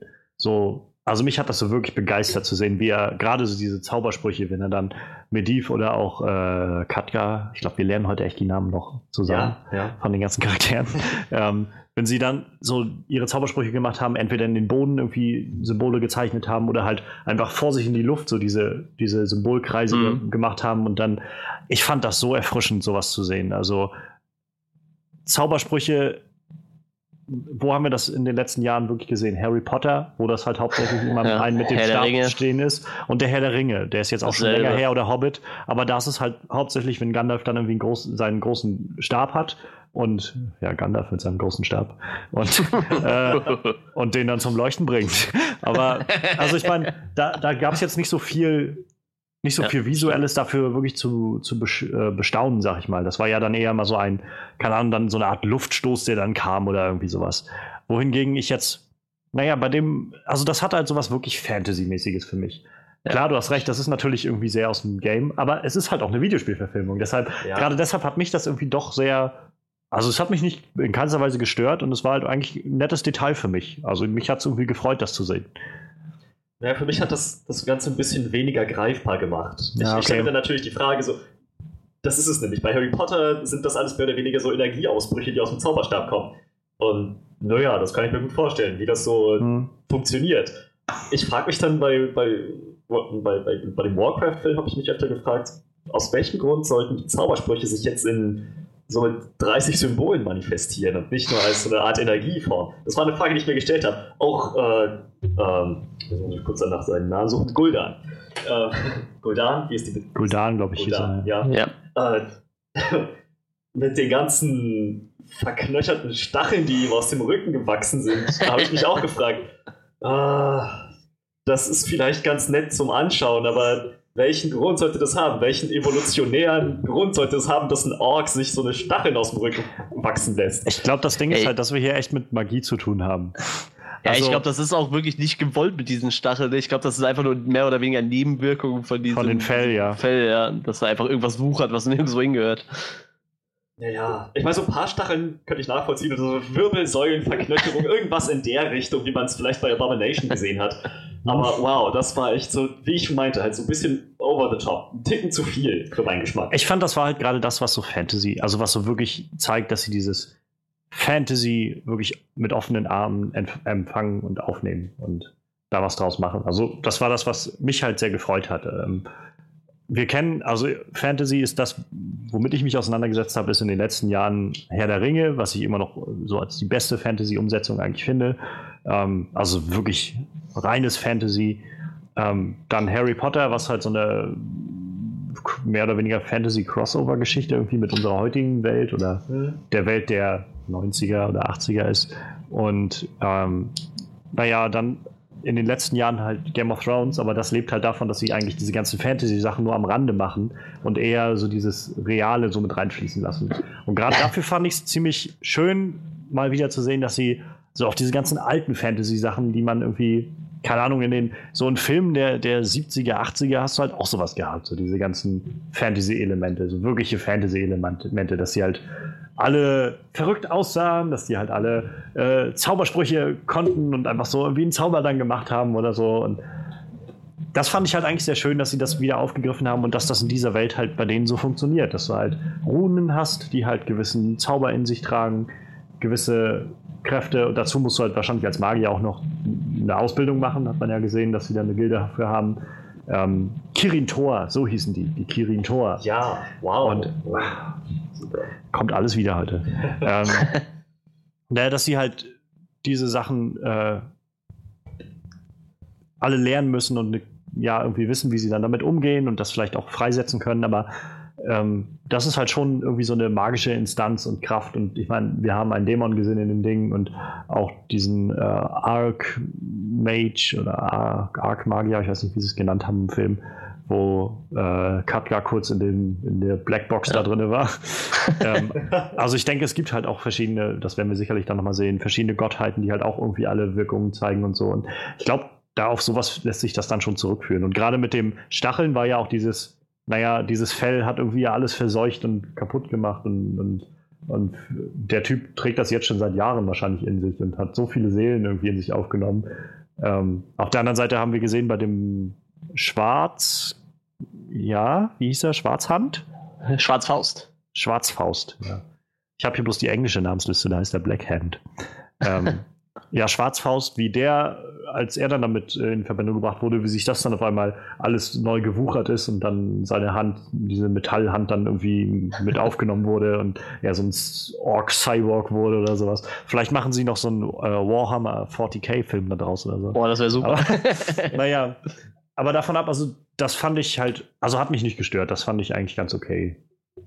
Ähm, was mich halt tatsächlich mehr gestört hat, war so diese menschliche Seite. Das ging halt bei mir ziemlich verloren, also kam bei mir wenig an. Wie gesagt, also ich fand den von Katka, wenn der Charakter auch äh, ziemlich gut war, weil ja, der Schauspieler hätte man irgendwie vielleicht doch wen anders nehmen sollen. Ähm, ja, die haben halt alle wenig Zeit gehabt, irgendwie, um sich zu, so wirklich zu entwickeln. Also König, wie gesagt, Dominic Cooper ist irgendwie ein toller Schauspieler. Ich habe gehört, Preacher, die Serie ist jetzt gerade angelaufen, da spielt er den Hauptcharakter auch eine Comicbuch-Verfilmung. Die soll wirklich gut sein. Er soll wirklich ziemlich, ziemlich, ziemlich gut sein in der Serie. Ähm, aber der, bei, der, bei, dem König kam halt echt wenig rüber. Also es gab halt wenig Zeit, um den zu entwickeln. Man hat halt mitbekommen, dass er irgendwie. Ich habe halt tatsächlich auch gedacht, weil er ja noch so jung war, dass das dann so typischer, junger, arroganter König wird, der jetzt irgendwie keine Ahnung davon hat, was er da tut und einfach dann immer so das, das Falsche macht und irgendwie dann den Ding, ja, und wir reiten jetzt in den Krieg und wir hauen auf die Fresse und so. Und das war er ja halt eigentlich nicht. Aber hätte man einfach ein bisschen mehr Zeit mit ihm verbracht, hätte man wahrscheinlich auch ein besseres Gefühl dafür bekommen. Die Schwester von ihm fand ich sowas von schlecht. Also Gar, bei dem, ganz ehrlich, bei der habe ich gar nichts mit. Also, das hat, kam überhaupt nichts bei mir rüber, wie sie das gespielt hat. Wie die da in, in den Kerker reinkam und irgendwie mit, mit Gar, äh, Garona, ich sollte gerade Gamora sagen, ja. Garo, mit Garona geredet Ja, hat. die sehen sich auch noch voll ähnlich. Das ja, ist total schlimm. Beide grün. Ähm, das, da kam überhaupt nichts an. Und auch am Schluss, wie sie dann irgendwie meinte, ja, unser König ist tot und so weiter und wir müssen aber weitermachen und so. Ich fand das einfach nicht gut gemacht. Und dann haben wir den, den ja, mehr oder weniger Hauptcharakter, da Anduin Lothar. Ich, der, Schau der Schauspieler äh, soll von Vikings, glaube ich, sein. Ich habe Vikings nicht gesehen, aber ich glaube, der soll aus Vikings äh, mitgemacht haben. Oh ja, tatsächlich Vikings, ja. Ähm, ich fand ihn jetzt nicht schlecht, aber ich fand den Charakter auch so, ich hätte gern ein bisschen mehr Zeit gehabt. So mehr Zeit, um vielleicht zu sehen, wie er mit seinem Sohn interagiert. Das war so ein, es war sehr vorhersehbar, dass sein Sohn sterben wird. Das habe ich in der ersten Szene gedacht, wo sein Sohn auftauchte und ein Hauptmann war, wo ich gedacht habe, okay, zum einen, wie schafft so ein Junge das schon Hauptmann zu werden in so kurzer Zeit? Und zum anderen, in jedem dieser Filme, wenn so ein Vater irgendwie einen Sohn in der, in der Armee hat, dann wird dieser Sohn irgendwie sterben. Und wir haben auch nur Szenen gehabt, immer wenn er sich Sorgen um ihn gemacht hat. Ansonsten gab es halt kaum was an Szenen. Das fand ich halt so ein bisschen, naja. Und es wurde halt so ein bisschen versucht, ihn in diese Anführerrolle zu drängen. Und das hat man ja auch zum Schluss gemerkt, so dieses, er wird, hat jetzt da das Schwert genommen, wahrscheinlich wird er jetzt der neue König oder so. Und ähm, ja, da könnte ich nicht spoilern. Also ich bei, weiß bei nicht, also Ende. das war halt sowas, wo ich gedacht habe, da hätte man echt mehr Zeit gebraucht. Also, sie haben, glaube ich, versucht, so eine Art Aragorn-Charakter wie aus dem Herrn der Ringe zu schaffen, der halt so die Zügel in die Hand nimmt und so. Aber das kam bei mir nicht wirklich an, tatsächlich. Und auch seine, seine Love Story da mit Garona fand ich ziemlich aus dem Nichts auf einmal. Das war so eine, wo man standen sie sich gegenüber und dann hat er sie geküsst und dann. Oh, wow. Wow, da habe ich gerade echt keine Erinnerung dran. Auch nicht an die Schwester des Königs. Das habe ich irgendwie komplett. so gut waren die, die Schauspieler. also die Schwester des Königs, das war das, wo äh, Garona zu Anfang im Kerker saß und dann kam sie runter mit dem mit Kleidung und mit, mit was zu essen und so. Und da meinte Garona noch so von wegen äh, irgendwie dein, dein Gemahl da oder sowas. Nein, nein, er ist mein Bruder. Und dann äh, ah, war ja, das so ein. Ja. Sie war nicht die Schwester des Königs, sie war die Schwester von, von Lothar, aber sie war die Braut des Königs so rum. Okay. Und ja. äh, dann war das dieses, wo sie meinte, aber äh, ich bin die Frau des Königs ungefähr. Und dann äh, meinte sie, du bist die, äh, die Frau des Häuptlings, also dich zu töten wäre eine große Ehre. Sowas. Ja, ja. Ja, an die Szene kann ich mich erinnern. Ich kann mich auch an die Kleidung erinnern, aber nicht an die Schauspielerin. Ich fand die echt nicht gut. Also ich fand die wirklich, wirklich nicht gut. Ähm, ähm, mal gucken, ob wir die finden. Ich, also ich, ich fand da deutlich schlimmer, dass einem da Tode als kritischer, als trauriger Wendepunkt verkauft werden und die Charaktere, die gestorben sind, waren mir total egal. Ja, ja. War, war ich der Einzige, der so ging? Der, ja, der, der, Sohn der Sohn, stirbt ja. ich denke so, den habe ich halt zweimal echt, gesehen. Das war halt auch echt so vorhersehbar. Und ja, ja also ich habe es halt auch echt nicht, hat mich halt auch nicht wirklich mitgenommen. Und davon abgesehen, ja, dass ich auch den Altersunterschied so total äh, wenig. Ex äh, ich ja. weiß nicht, die wirken so, als wären die fast gleich, also irgendwie ist der Vater und der Sohn. Ja, und ich meine, gerade, so, gerade auch der Lothar hat irgendwie. Das meiste, was er irgendwie gemacht hat, war immer bloß so ein, entweder so, so ein grimmig und irgendwie so ein, so einen witzigen Spruch oder sowas, um dann irgendwie Katka noch niederzumachen äh, oder sowas. Was ich auch zu Anfang ganz lustig fand und irgendwann habe ich auch gedacht, jetzt irgendwie ist mir gerade ein bisschen zu viel. Ähm, und dann, dann zum Schluss war er einfach die ganze Zeit nur noch grimmig, so, ohne halt dieses Lustige. Dann war er einfach nur noch so ein, äh, ich bin so traurig und wütend. Und, na, das fand ich halt, ja, ich weiß nicht. Also ich, ich, da hätten sie vielleicht ein bisschen mehr Zeit drauf packen können und Mediv hat halt ganz gut für mich funktioniert, bis halt auf ja. seine Motivation so wirklich. Ich hoffe halt, dass das vielleicht nochmal später irgendwie aufgegriffen wird, wie er in den Kontakt mit diesem Fell kam und so. Übrigens, Ben Foster, der Schauspieler von Mediv, wo wir schon heute wieder bei äh, vorn kurz noch vor der Sendung ja, über X-Men nochmal geredet haben, hat Angel, Angel gespielt in, in ja. Last Stand. Ah, ja. der kam mir überhaupt nicht bekannt vor. Mir auch nicht, mir auch nicht. Also ich habe hab die ganze Zeit gedacht, irgendwo erkenne ich das Gesicht, aber da klingelt halt auch nichts. Ja. ja, wie gesagt, also ich hatte halt so das Gefühl, dass sie wesentlich mehr Wert auf die Seite der äh, Orks gelegt haben als auf die Menschen. Und ja, das war halt das, warum es mich bei denen halt nicht so wirklich interessiert hat, was jetzt da passiert mit denen. Und ich, wie gesagt, ich fand es auch teilweise sehr vorhersehbar. Das mit dem Sohn war so, ja, ja, war irgendwie vorher zu sehen und jetzt ist er dann sauer und so. Und gerade an der Stelle, also wo man dann zu Anfang ja eigentlich das Gefühl kriegt, dass äh, Anduin Lothar ja eher so der Hauptcharakter des Ganzen ist, dreht sich das Ganze ja dann weg in so eine Richtung, dass dann doch Katka mehr so der Hauptcharakter wird und er dann eigentlich immer nur dieser Typ ist, der so auftaucht, wenn, er, wenn halt was zu erledigen ist. naja. Ähm, aber davon ab, ich meine, sie scheinen einen guten Greifen-Express zu haben in, ja. in Warcraft. Ja. Die Szenen waren übrigens auch sehr, sehr geil mit dem Greifen. Yep. Immer wenn er den benutzt hat. Ähm, ja, davon ab, mal von den Schauspielern weggesehen, was mir halt an sich so rückblickend beim Film halt nicht so wirklich gut gefallen hat, ist halt der, der Schnitt. Das ist halt das, was wir schon angesprochen haben. Zu Anfang ist es sehr, sehr schnell und zum, zum Ende, äh, so zur Mitte und zum Ende hin sind es dann halt viele Schnitte, die so. Ich fand es nicht ganz so schlimm wie bei Batman wie Superman, aber auch schon ähnlich in diese Richtung, dass man so gemerkt hat, irgendwie, naja, und jetzt kommt das und mittendrin ist Schnitt. Und jetzt äh, sind wir wieder an einem ganz anderen Ort mit ganz anderen Charakteren. Und äh, auch das, glaube ich, ist wieder das, was einem so ein bisschen hindert, mit den Charakteren so wirklich was aufzubauen und mitzufühlen. Weil jedes Mal, wenn man das Gefühl hat, jetzt komme ich gerade dahin, mit denen mitzufühlen, schneidet die Szene und es kommt was völlig anderes. So. Das hatte ich manchmal noch das Gefühl. Das war auch das, was mich, glaube ich, immer noch ein bisschen rausgeholt hat. Ja. ich, ich bin echt der Meinung, also wirklich, einfach nur das Allerschlimmste waren diese ganzen Tode, die mir überhaupt nicht nahe gingen. Das war, wie gesagt, unter anderem halt sein Sohn, wo ich so dachte, der ist mir vollkommen egal. Ja, ja. Und äh, auch bei der Frau von Dorotan, ich meine, okay, die hatte ein bisschen mehr Story wie der Sohn, aber im Endeffekt war mir halt auch voll egal. Die wird dann abgemurkst und ja, gut, dann ist sie jetzt halt weg, ne?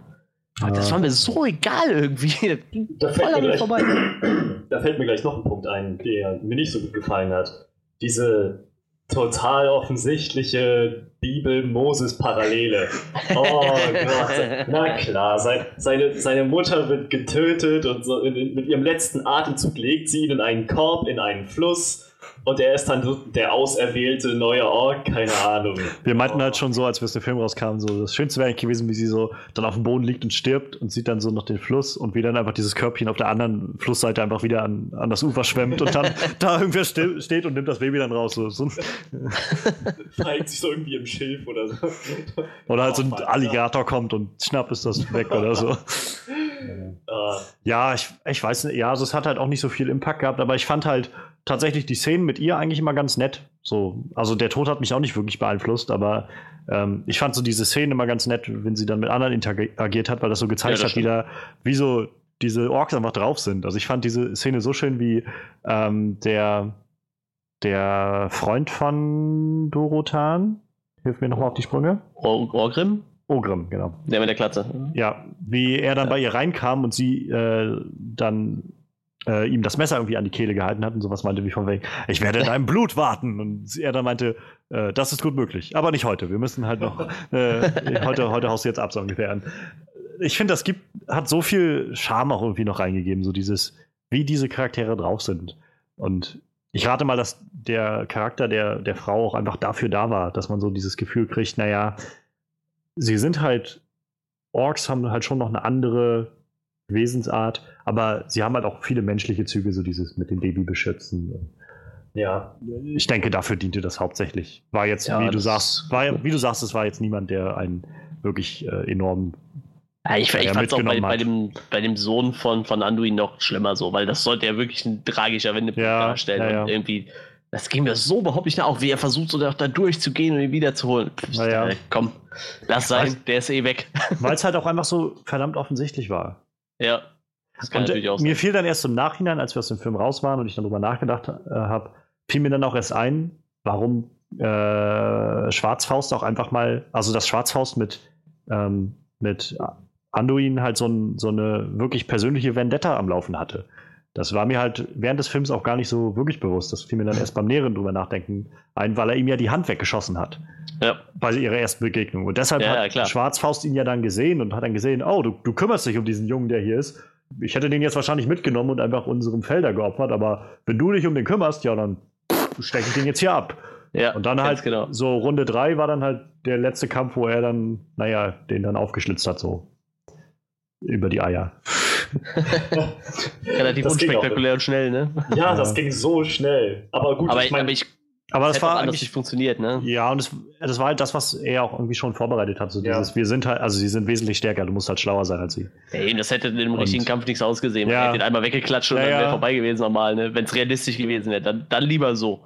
Nur habe ich mich dann so. gefragt, so, das war doch diese gleiche Prozedur, dieses, diese gleiche Tradition, die äh, auch äh, Dorotan mit Guldan hatte und die Garona auch mit Ja. äh, dem anderen hatte, so von wegen, man wird dann der neue Häuptling dieses Stamms und so. hm, Ist er jetzt aus Versehen Häuptling von denen geworden?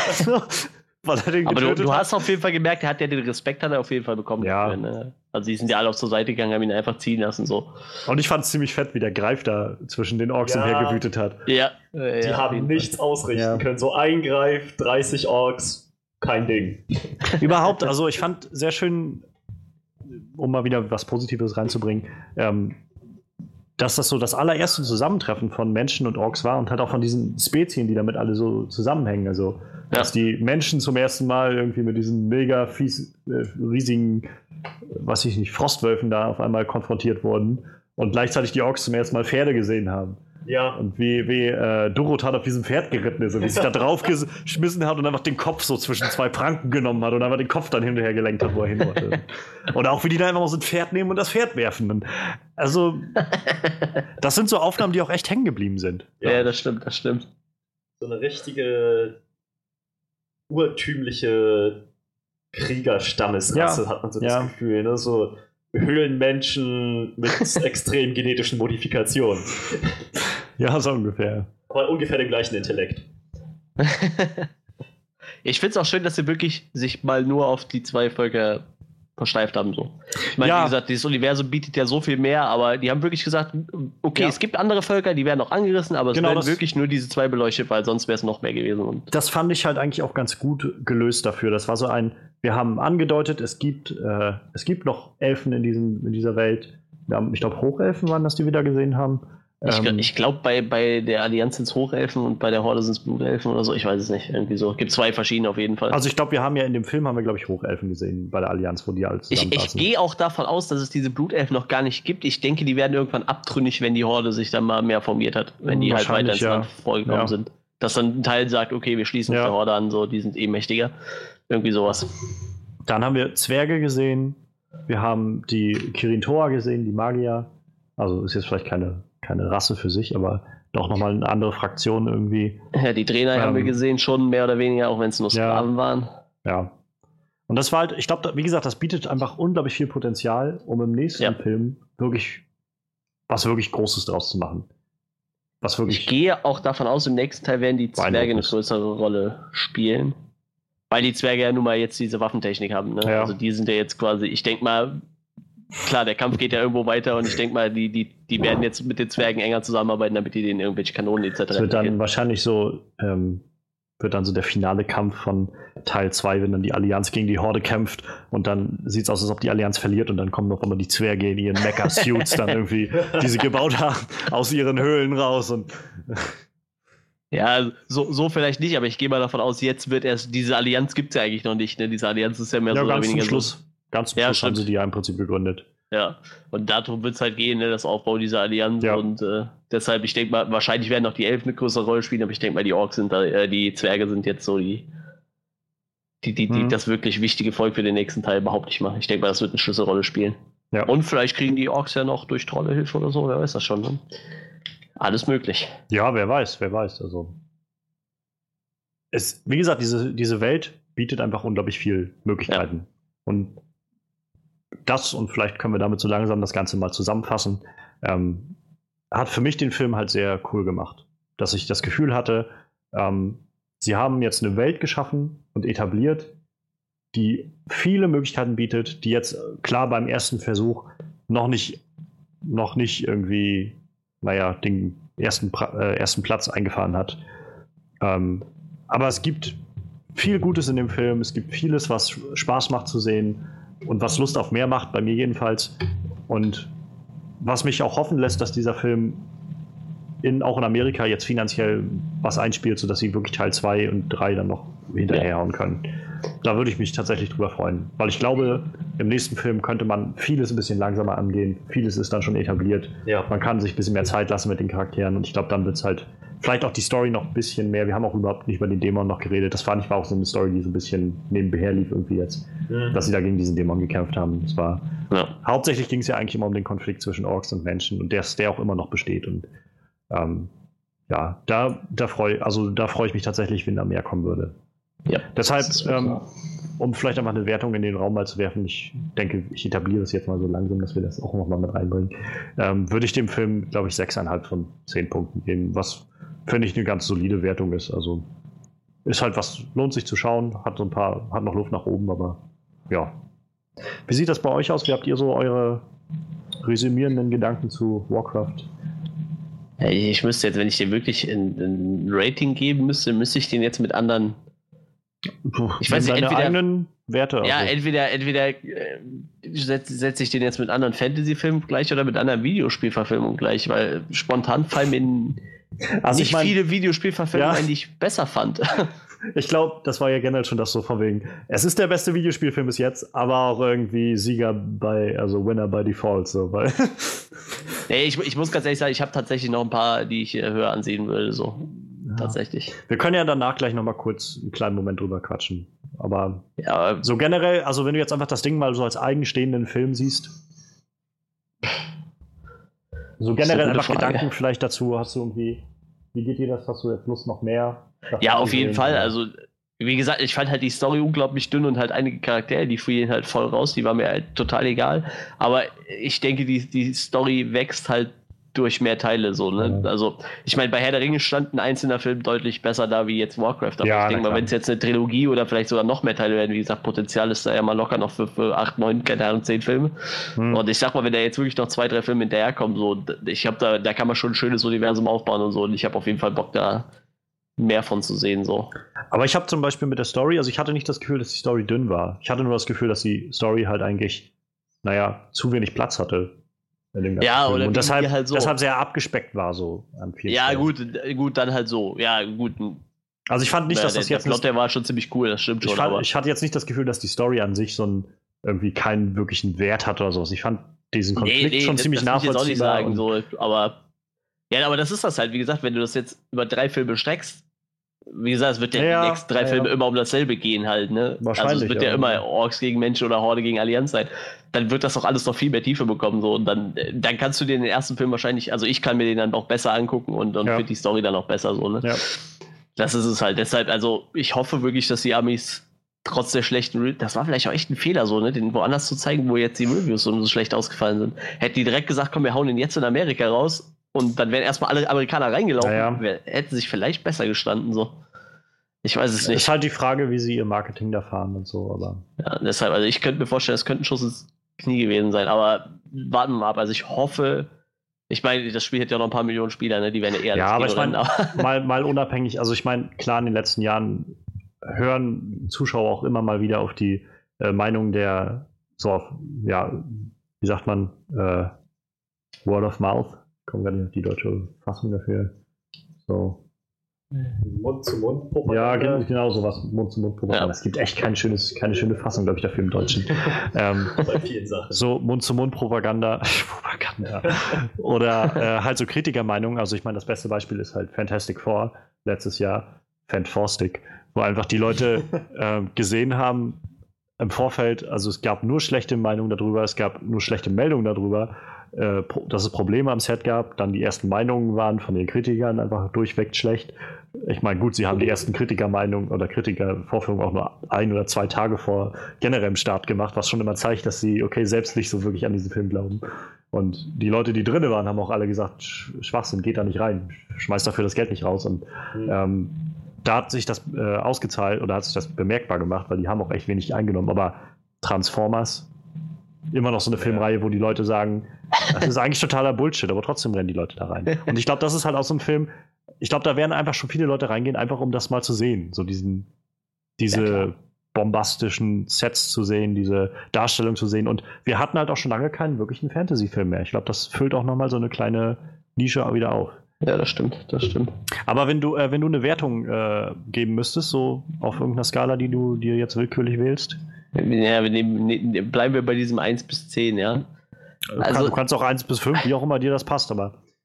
Ich, ich, ich, ich würde dem, glaube ich, dann sagen wir 6 von 10 geben. Und ähm, ich, ich würde mich aber korrigieren, falls wir noch einen zweiten Teil bekommen und der die Story weiterführt. Dann würde ja. ich dem vielleicht auch 7 oder 7,5 oder 8 geben. Wenn man nur den visuellen Effekt, äh, nur die, die, die, visuelle Umsetzung sehen würde, dann wäre der Film auch deutlich höher eingestuft. Ne? Ja. Also optisch, der, also, ja, also wenn es mal 9,5 von 10 oder so wäre, aber mindestens so. Also, da gibt es eigentlich nichts auszusetzen. Ne? Wie gesagt, wir waren halt nur so ein paar Charaktere halt und die Story, ja. hat doch ein bisschen zu. Ja. Kann ich nachvollziehen, ja. Ja. Was halt, wie gesagt, mehr wahrscheinlich auch an diesem riesen Universum liegt. Ne? Ich meine, wie gesagt, Story gibt es da echt genug. Nur ja, ja, da jetzt wirklich einen Teil rauszupicken und daraus einen Film zu machen, das ist halt relativ schwierig, glaube ich auch. Wie sieht das bei dir aus, Frederik, wenn du so resümierend über den Film mal schaust? Ja, also ich fand, der hatte schon so seine Schwachstellen, hat aber auch auf jeden Fall wirklich tolle Momente. Insgesamt kein Meisterwerk, aber ich habe mich auf jeden Fall gut unterhalten gefühlt. So währenddessen, ich hatte Spaß. Und ja, ich würde ihn bedingt weiterempfehlen. Also ich sag mal, wenn einem so dieser visuelle Aspekt, so dieses, dieses epische Fantasy-Feeling wichtig ist, dann lohnt sich das auf jeden Fall da reinzugehen. Ich würde ihm jetzt eine 5 von 10 geben. Okay. Damit sind wir quasi, wenn wir mal unsere Wertung auf ähm, Rotten Tomatoes setzen, bei zweimal Fresh und einmal Rotten. Ist auf jeden Fall besser als 24 Prozent Ja, von, der- definitiv. von der Wertung. Also ich, wie gesagt, ich hoffe, der wird noch mal ein bisschen hochgehen. 24 Prozent finde ich, hat er echt nicht verdient. Ähm, ja, lasst uns auch vielleicht einfach ganz kurz noch mal zum Abschluss ähm, überlegen, wo wir jetzt gerade über Videospielverfilmungen reden. Ähm, wie gesagt, ich würde sagen, es ist, glaube ich, die beste Videospielverfilmung, die ich bisher gesehen habe. Bis, äh, mir würde jetzt nichts einfallen, was ich, naja, wo ich das Gefühl hatte, das hat sich auf so einem Level abgespielt. Ähm, würde, also müsste ich jetzt echt lange überlegen. Mir fallen jetzt auch, wenn ich über Videospielverfilmung rede, immer nur so wirklich schlechte Beispiele ein. Ja, die bleiben halt auch echt ein bisschen mehr hängen als so, so ich sag mal, durchschnittliche Also, ja, Filme, mehr als Durchschnitt haben wir irgendwo. sowieso nicht gesehen von, von Videospielverfilmungen. Also es gab noch keinen wirklich guten, meiner Meinung nach. Also für, Und für der mich Meinung schon, definitiv. Leute, aber ähm, Es kommt da, wie gesagt, auch drauf an, worauf man steht, ne? Ja, aber ich meine, so als, also ich, ich glaube, es gibt schon viele oder einige Videospielverfilmungen, die halt sich viel Mühe gemacht haben, so die Essenz eines Videospiels halt umzusetzen, sodass du das Gefühl hast, ich gucke das ganze Videospiel nochmal, aber dann macht das meistens als Film keinen Sinn. So wie zum Beispiel die, äh, die äh, Final Fantasy Filme. Ja, gut, Eins, ja. eins und der auch sieben Film ist so, wo ich weiß, äh, der Freund meiner Schwester ist großer Final Fantasy Fan, der hatte den Film noch irgendwann mal mitgebracht, weil er so den so mega gut findet und so. Ich steck bloß überhaupt nicht in dieser Story drin und dieser Film ja, das ist, einfach der, nur eine, basiert darauf, dass du halt das Spiel gespielt hast und einfach weißt, okay, das ist der, das ist das Spiel und genau das siehst du jetzt eigentlich nochmal im Film. Und dann ist das auch sicherlich sehr cool, aber als wirklich ein Film für sich funktioniert das, glaube ich, nicht so. Ja, das stimmt. Das ist ja aber auch als zweiter Teil zum Spiel gedacht gewesen, ne? Deshalb. Das ist natürlich schon blöd, wenn man das Spiel nicht kennt. Dann, dann hat man da wirklich keinen Bezug zu. Und der erste Ja. Final Fantasy-Film, der war einfach nur schlecht. Und ich meine, Der hat auch mit Final Fantasy nichts zu tun. und ansonsten fallen mir jetzt so spontan aus den letzten Jahren bloß Max Payne ein, den ich mal irgendwann gesehen habe, der war schlecht.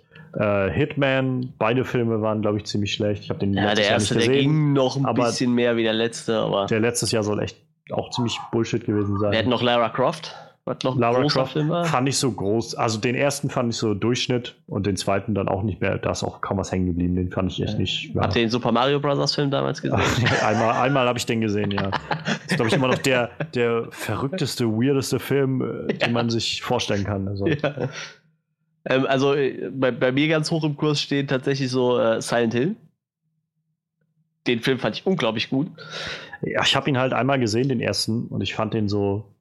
Ja, also es ist halt ein Horrorfilm. Vielleicht bin ich da jetzt auch nicht die äh, Ja, das kann passende natürlich auch sein, ne? ich weiß es nicht. Aber Zielgruppe für, aber ja, fand ich jetzt auch nichts Herausragendes so für mich. also da habe ich, ich, da kenne ich also Horrorfilme, die mich mehr ansprechen als das. Ja, da, da gibt es ja immer so, aber für eine Videospielverfilmung fand ich den echt nicht schlecht und ich mag halt diese, ich weiß nicht, wie das Mädel heißt, was da mitspielt, ich finde die einfach super, die Schauspielerin. Und äh, ja, die Resident Evil-Reihe hatten wir noch, ne, natürlich, relativ groß. Ja, aber da höre ich eigentlich immer sehr viel so Durchschnitt, also sehr gemischt, so von wegen, so, dass ein Film mal wirklich was Cooles ist und dann ist ein Film wieder echt schlecht und dann, und Ja, das dazu, ist so, dazu ja. aber, dass diese ganzen Filme auch eigentlich nichts mit dem Spiel so wirklich noch zu tun haben. Also, dass ja, das echt die, so. die bauen halt, also die haben wirklich so einen Teil, der ist dann storymäßig ganz cool, dann im nächsten Teil versuchen sie wirklich viele Elemente vom Spiel reinzubringen, aber dann ist die Story halt total am Müll. Das ist halt echt, boah, diese Filme sind halt schwierig, ne? Also ich kann die alle gut gucken, das ist gutes Popcorn-Kino, aber ja, ich Es weiß kommt, nicht. Kommt drauf an, was du als Videospielverfilmung definierst. Wenn du jetzt Ja. das, was im Spiel passiert, eins zu eins auf der Leinwand übertragen sehen Das willst, kannst du bei das, Resident ist, Evil nicht das vergessen. kann ich Nee, das- das wird das- bei Assassin's Creed wahrscheinlich Das meine ich, sein. das meine ich nicht mit. Ähm, ich meine mehr so dieses. Wie gesagt, ich habe, wie gesagt, Resident Evil auch gar nicht gespielt und die Filme auch den ersten, und zweiten habe ich glaube ich gesehen. Da fand ich schon, der erste war so irgendwie okay, war das, also war irgendwie ganz spannend, das mal zu sehen. Und der zweite, den fand ich echt nicht gut. ähm, und was ich aber gehört habe, ist von vielen, dass du halt, es heißt zwar Resident Evil, aber es hat so, außer dass es jetzt darum geht, dass da Zombies sind und du halt irgendwie die Stadt den gleichen Namen hat und der Virus vielleicht auch irgendwie T-Virus heißt, hat das alles nichts mit dem Spiel zu tun. Also es ist so, das Konzept ist ein völlig anderes so. Ja, das stimmt schon. Du hast die Charaktere, du hast keine Charaktere irgendwie, die da sind. Du hast auch nicht, wie jetzt, sag ich mal, bei Assassin's Creed, wenn der jetzt kommt, ähm, der heißt jetzt nicht Desmond Miles, aber das ist schon ganz klar Desmond Miles, dieser Charakter, dieser Typ, der in der heutigen Zeit da von, der, von den Templern aufgelesen wird und dann in den Animus gesetzt wird und so weiter. Und das hat äh, Resident Evil wohl überhaupt nicht, soweit ich das verstanden habe. Ja, doch, also, also, nachher tatsächlich bauen die fast alle Charaktere, also die Hauptcharaktere immer so mit als zweite Nebenrolle mit in die Filme ein. Also es gibt wirklich Filme, wo alle Charaktere irgendwo mal auftauchen, die im Spiel wichtig waren. Also die, die Hauptcharaktere, die man spielt. Aber, aber auch nicht zu Anfang. Nee, nee, also vor allem im ersten Teil sowieso nicht. Im ersten Teil, wie gesagt, da gibt es halt den Virus, der bricht aus und das war's. Mehr hat das mit Resident Evil eigentlich nichts zu tun, ne? Wie das gesagt, halt die, so, Firma ist dieselbe, aber. Das ist dann halt immer, wo ich so denke, an diesen Punkten sollte man dann vielleicht einfach den Film machen, aber nicht vielleicht Resident Evil nennen. Glaub, aber damit, der hat sich nicht so gut verkauft. naja, das weiß ich nicht. Also, das ist sowas wie, mal um vielleicht aktueller zu werden, ist jetzt keine Videospielverfilmung, aber der neue Ghostbusters-Film mit den ganzen Frauen. Ich glaube, der würde wesentlich besser aufgenommen werden, wenn sie nicht Ghostbusters genannt ja, das stimmt. gesagt hätten, das wird die Ghostbuster-Fortführung und sowas, sondern einfach gesagt haben, wir haben auf Grundlage der Idee halt einfach was Neues gemacht. Ich glaube, ja. das wäre besser gekommen. Ghost. Ghostfacers. genau die, genau die. naja. Was ja, haben wir noch? Prince äh, of Persia war doch relativ groß, ne? Der, ich habe den einmal gesehen auf Blu-ray, glaube ich, irgendwann mal und fand ihn, ja, ich fand ihn sehr, sehr vorhersehbar, wenn ich so drüber nachdenke. Ich glaube, ich wusste ja, relativ schnell, dass der Popcorn-Kino wer der Böse da war. Und der war aber, also war, glaube ich, äh, finanziell nicht sehr erfolgreich und auch bei den Kritikern hat er irgendwie echt schlecht abgestimmt.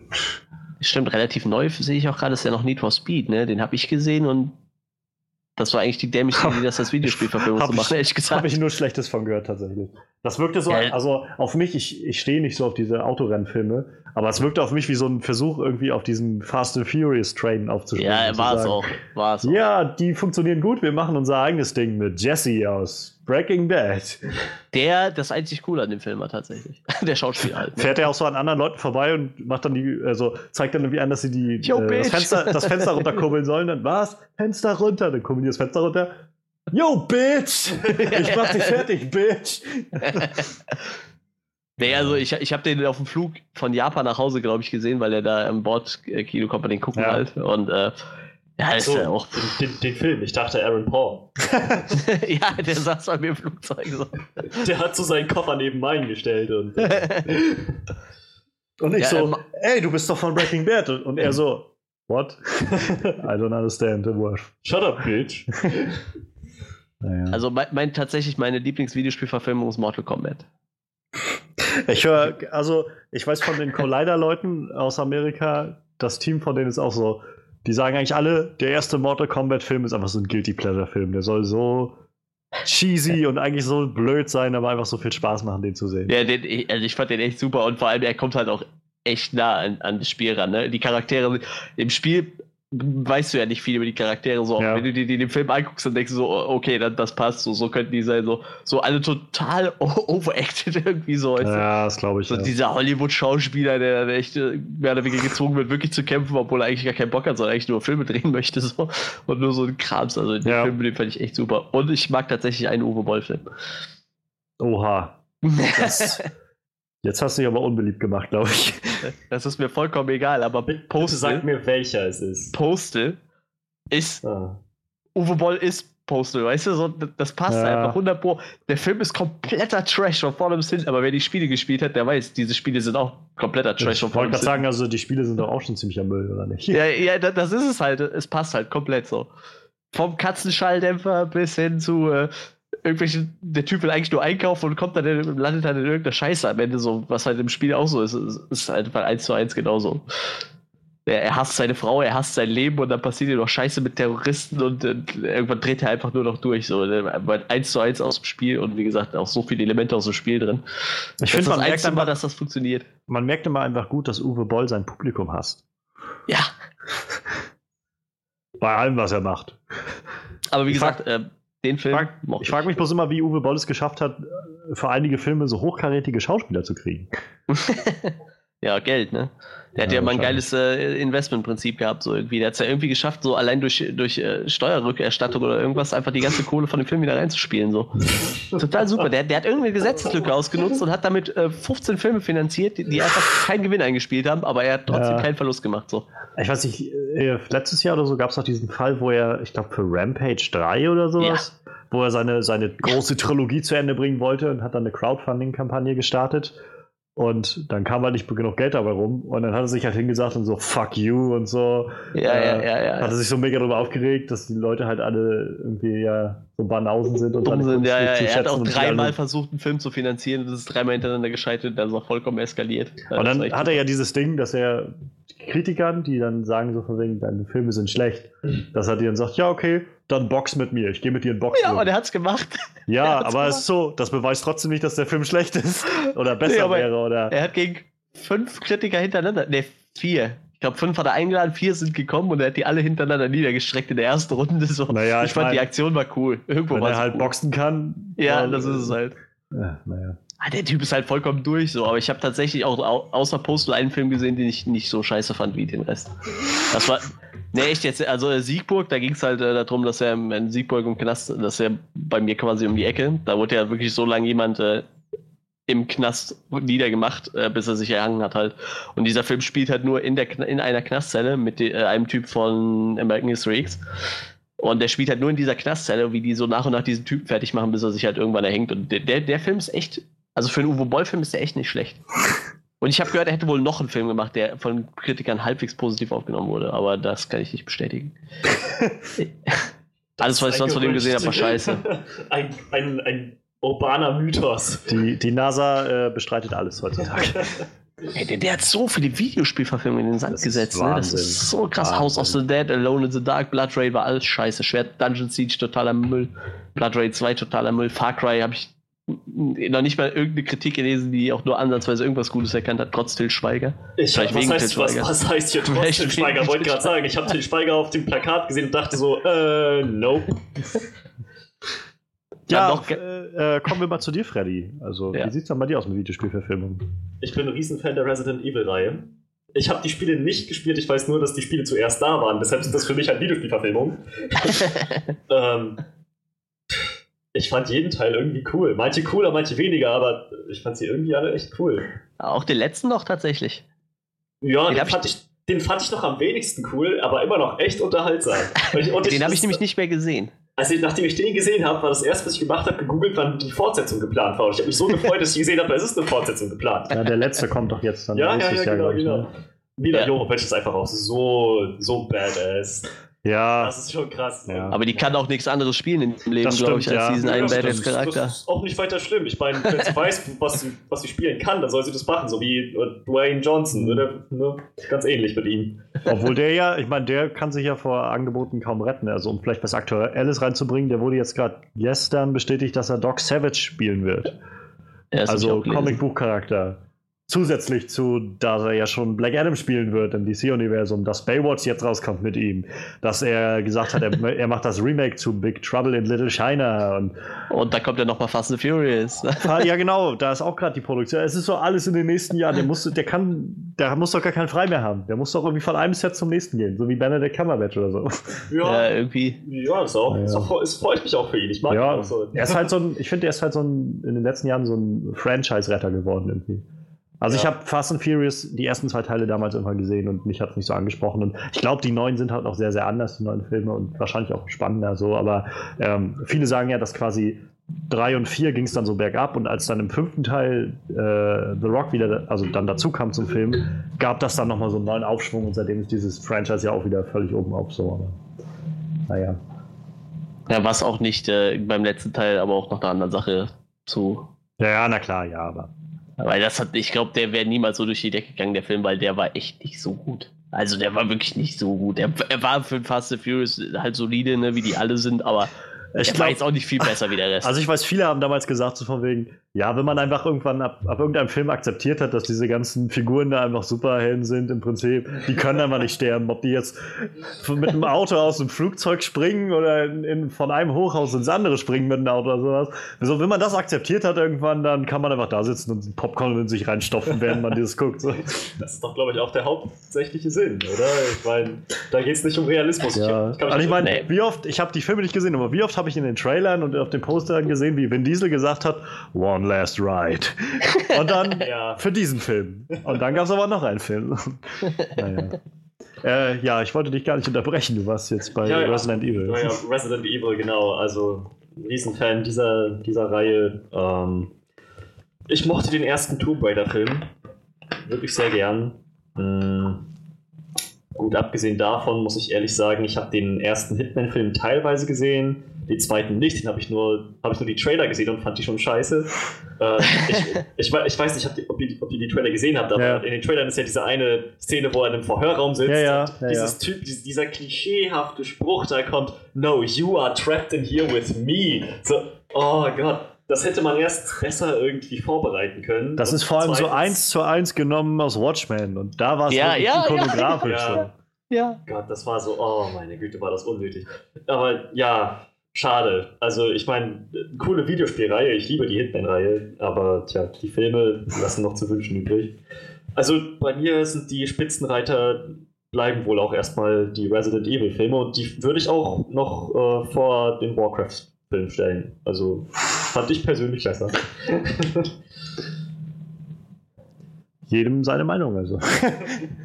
Like Mehr auch nicht. Der Dude, ja.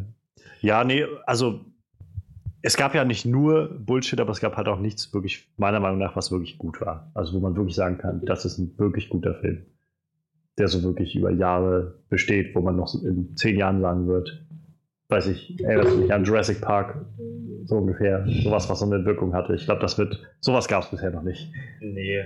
Oder Aber wie glaubst halt, du, das wird Warcraft jetzt, erreichen? Nein, nein, nee, der jetzt, wie gesagt, der ja auch nicht. Also der hat es auch noch nicht geschafft. Aber ich meine, sowas wie jetzt, ähm, wie man heute sagt, dieser erste Iron Man-Film, der ja. hat echt was losgetreten. Und meine Fresse war das ein guter Film. Und auch den, den du auch immer wieder gucken kannst und der immer wieder noch besser wird mit jedem Mal so ungefähr.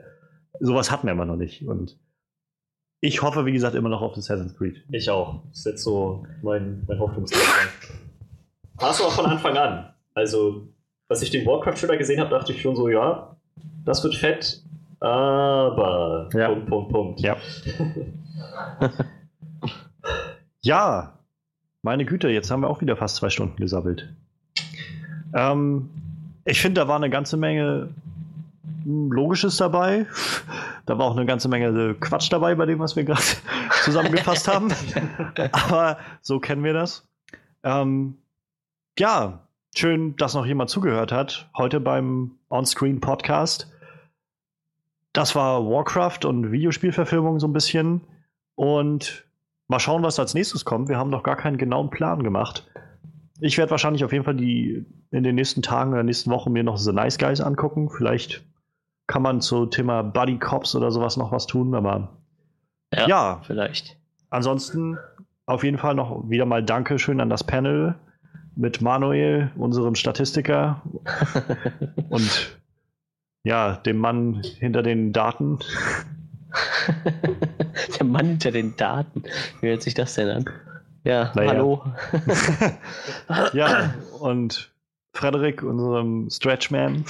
Jojo. Und ja, wir freuen uns aufs nächste Mal.